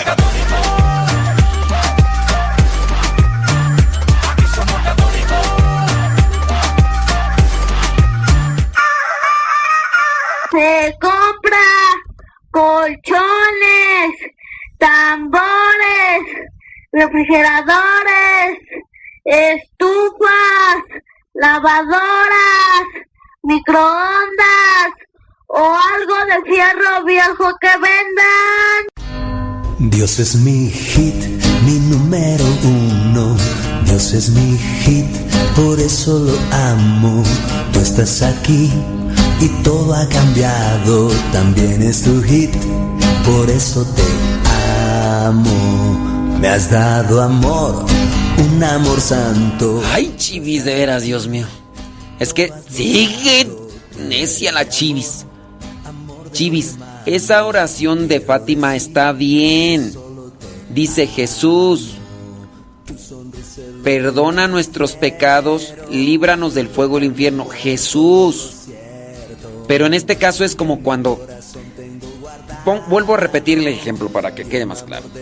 Tú te subiste en ese carro que no tiene frenos y va rumbo a un barranco. Y antes de que caiga al barranco te arrepientes y dices, ay, perdóname, Señor, líbrame antes de que caiga al barranco. Ese vendría a ser una exclamación, líbranos de esta dirección hacia donde voy, rescátame. Es como la oveja que está en el desfiladero, está en- y la rescata. Si, si nosotros no hacemos esta petición de líbranos del infierno antes de caer en el infierno, pues entonces ahí es otra cosa. Esa oración está bien.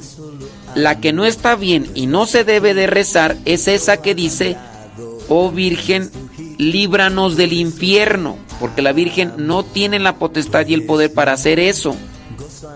La Virgen María no tiene la potestad. Esa oración no se debe de hacer. Oh Virgen, líbranos del infierno. Ella no puede librarnos del infierno. Puede hacer oración por nosotros, puede interceder por nosotros, como lo hizo en las bodas de Cana, cuando le va y le dice a Jesús, Jesús ya se les acabó el vino. Ya se les acabó el vino. ¿Y a mí qué? Ándale, hagan lo que él. Ella intercede, pero ella no hizo el milagro. Entonces, esa oración de, "Vir- oh Virgen, líbranos del infierno, está mal, no se debe de rezar. Entonces deben de checar esa cuestión. Y acá con relación a lo que me estaban mandando que decía de la página de Hace Prensa, pongan atención porque les- ya me dijeron que no es la de Así Prensa. ¿eh, no? Es la verdadera, no. Así les decía yo con relación a esto de los bancos, también tengan cuidado porque hay veces que llegan correos electrónicos y te dicen, alguien está utilizando tu, tu cuenta de banco. Tienes que poner aquí esto y lo otro. ¿Y ustedes qué dicen? A ver, entonces, para evitar que tu cuenta sea este, robada y todo eso, mete aquí todos tus datos. No hagan eso. No hagan eso. Muchas veces de repente también uno recibe que, llamadas telefónicas, que del banco, que detectamos que alguien está haciendo uso, así que tiene que darme todos sus números. El banco no tendría por qué estarte pidiendo eso cuando se supone que ellos incluso tienen todos esos datos. Pero si uno cae, pues... Ahorita les decía yo con relación a Facebook. Me están llegando esos mensajes a mí en Facebook. Ya, ya me, a mí ya me hackearon. Este... Pues quieran o no, mi cuenta de Facebook pues tiene algo de seguidores, ¿no? También la de Instagram. Entonces habrá muchos que van a querer estafar queriéndome quitar la cuenta de Facebook. Entonces me van a mandar correos y correos para decirme que ya tengo un adeudo, que no sé qué, y cosas que van relacionadas siempre con cuestiones de Facebook. Pero me van a decir, métase aquí, ponga todos sus datos, ponga su contraseña, bla, bla, bla. Y si lo hago yo, les voy a dar acceso. La otra es como me pasó, que yo descargué un archivo buscando un código, un código para descargar cierto tipo de cosas. Y en el descargar el código, descargué un malware con el que pueden controlar la computadora a distancia. Y tienen acceso a todos los correos electrónicos y a todas las contraseñas, porque se, muchas veces nosotros le damos guardar en Google para no estarnos acordando de las contraseñas. Yo ya, a partir de esa hackeada que nos dieron, cuando me dice Google, ¿quieres que Google guarde tu contraseña? No, no quiero que me guarde nada. Porque otra vez se vuelven a meter con un archivo, lo pongo yo, lo pone alguien más y nos van a dar otra vez arrastrada. Y para recuperar las cuentas nos costó mucho. Lo bueno que teníamos los datos que Google nos pedía para recuperar las cuentas, que si no hubiéramos tenido los datos, no lo hubiéramos recuperado. Porque primero tenían que identificar que nosotros realmente éramos los propietarios. E incluso hasta me dijeron, a ver, dinos a qué página te metiste para descargar lo que dices que descargaste. Y les mandé la dirección porque todavía la tenía. Y ya me dijeron, ah, sí, te hackearon, menso. Bueno, ya, ya me desvié del asunto, ¿verdad? Entonces, este, sí tengan mucho cuidado con esas páginas que andan emulando y todo, ¿ok? Ándele pues. Válgame Dios. Por acá nos están mandando este fotos. Muchas gracias. Muchas gracias. Dice, pues ese líbranos del infierno podría ser también ayúdame o intercede por mí. Mm, bueno, esa es tu interpretación. Esa es tu interpretación. Pero ciertamente quien te puede librar del infierno, hablando literalmente, claro, tú utiliza la interpretación que tú quieras, pero pero pues no la única, el único, el único que puede librarnos del infierno como tal, por su gracia, es Jesús. Él es el único camino, verdad y vida. Si tú quieres tener esa de, ah, no, pero en mi interpretación es, pues, pero si tú utilizas ese tipo de expresión, confundes la doctrina. En ese tipo de expresión, de petición, confundes la doctrina. Israel Flores. Si tú quieres, dices, ah, es que yo lo interpreto así, está bien. Pero si lo usas, puedes confundir. Tú dices, no, yo ya lo tengo bien definido y claro, pero quiero seguirlo haciendo porque a mí me gusta. Porque yo lo quiero. Pero dentro de lo que tú lo quieres, pues vas a confundir a quien no tiene quizá la información y la base que tú tienes de conocimiento. No, pero es que a mí me gusta. Bueno, pues sí, pero vas a confundir. Yo lo que estoy tratando aquí es sacarlos de una confusión y mejor decirles no lo hagan porque no, doctrinalmente no es propio. Y ya desde que está ahí, pues agregado. El salve Regina, como los dije hace rato, es solamente uno, el que está ahí en, el, en la página del Vaticano. Dios te salve, Reina y Madre. Salve Regina, Mater Misericordia. Vita. Vita Dulce, no, no, no me acuerdo, ya se me olvidó. E, ese es el único salve Regina. El otro es un agregado que quién sabe quién lo hizo. Ah, pero Israel dice, no, yo lo interpreto de otra manera. Está bien, interprétalo, quieres rezarlo tú. Pero si lo rezas públicamente vas a confundir a los demás. Esa es la cuestión, que también hay que evitar eso de las confusiones. ¿Sí? Dice, gracias porque siempre aprendo algo nuevo con usted. Yo me tomé el taller de oración vida del Padre Ignacio Larrañaga y con todo esto que usted está explicando me doy cuenta que mi libro que compré llamado Encuentro no tiene ningún sello, solo la firma del Padre Ignacio. Sí se puede saber, ¿usted qué opinión tiene sobre este taller? No lo he tomado yo, pero teniendo en cuenta algo de lo que conozco del Padre Ignacio Larrañaga, creo que no hay una, una desorientación en su doctrina. Entonces, aunque el libro pudiera ser que no tiene ningún sello, pero viene de alguien que es aceptado en la iglesia, que es aceptado en la iglesia como tal, no hay problema. miren, pongan por ejemplo los libros del padre Luis Butera. Padre Luis Butera escribió sus libros. Algunos tienen el sello imprimatur, otros no. Estos libros que no tienen el sello o el, el, título imprimatur nihil stamp, sabemos que están dentro de la doctrina, porque no hay hasta el momento una cuestión de señalamiento por desviación o desorientación de doctrina. Sí lo hay en otros sacerdotes. Llámese el sacerdote este que en algunas en algunos lugares lo han aceptado, pero que tiene errores de doctrina. El padre este Matfut o Malfut, ¿cómo se llama este padre que, que anda ahí promoviendo, un padre africano que anda ahí promoviendo la, la sanación intergeneracional? Todos los sacerdotes que anden por ahí propagando la sanación intergeneracional no andan bien y tienen entonces señalamientos, tienen señalamientos que confunden a los fieles por su doctrina, doctrina que no es propia, no es correcta. Ese padre Mactuf o Malfu, quién sabe cómo se llama, que incluso trae un libro, tiene ideas confusas, no se ha querido presentar con muchos obispos. Andaba por ahí en Querétaro, en Querétaro anduvo y el obispo lo mandó llamar, le dijo, ven, quiere platicar contigo. No quiso ir. Le mandó muchas hojas, le mandó cartas y demás, pero no se vale. Hablando, uno tiene que presentarse a la autoridad eclesial, en este caso el obispo.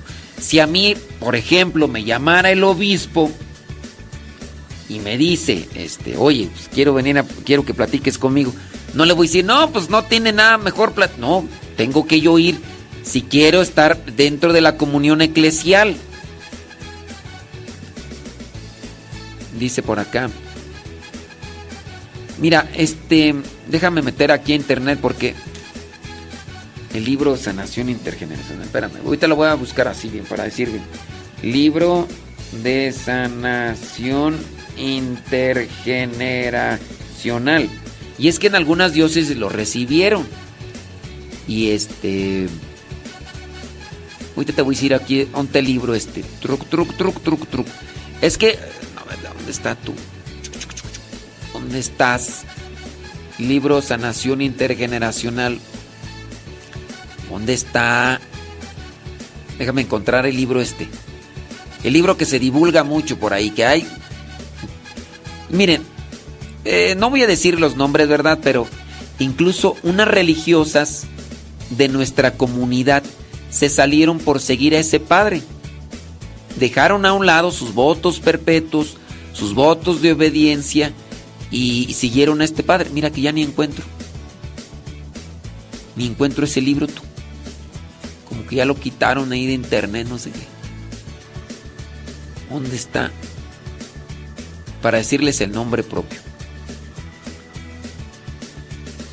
Este, con relación a eso de las maldiciones intergeneracionales y esas cosas, el padre Fray, Nelson Medina ha hablado, pues que no, eso no es propio de la iglesia, no es de la doctrina.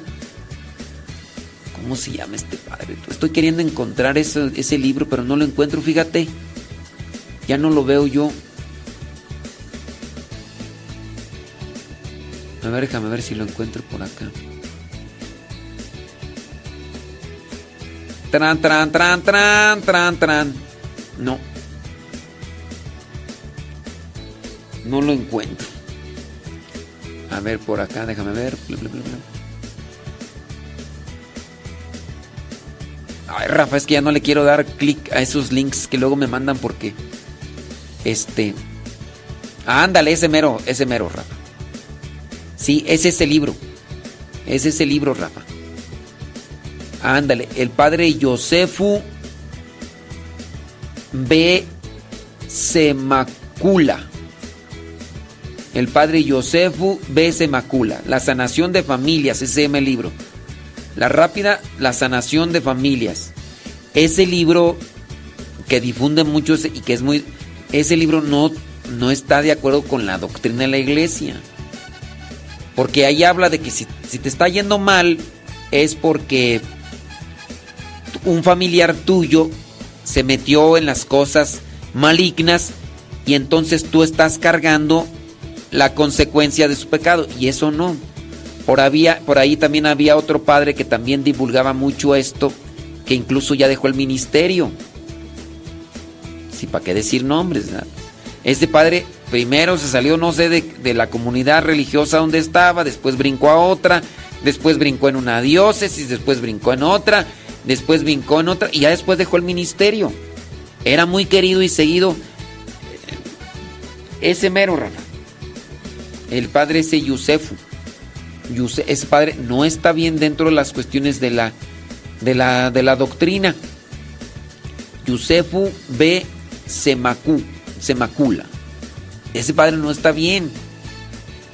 Yo no digo que- que con todo, pero por lo menos con eso de la sanación intergeneracional, en eso sí no está bien. Y les digo, lo han citado los obispos para platicar y todo.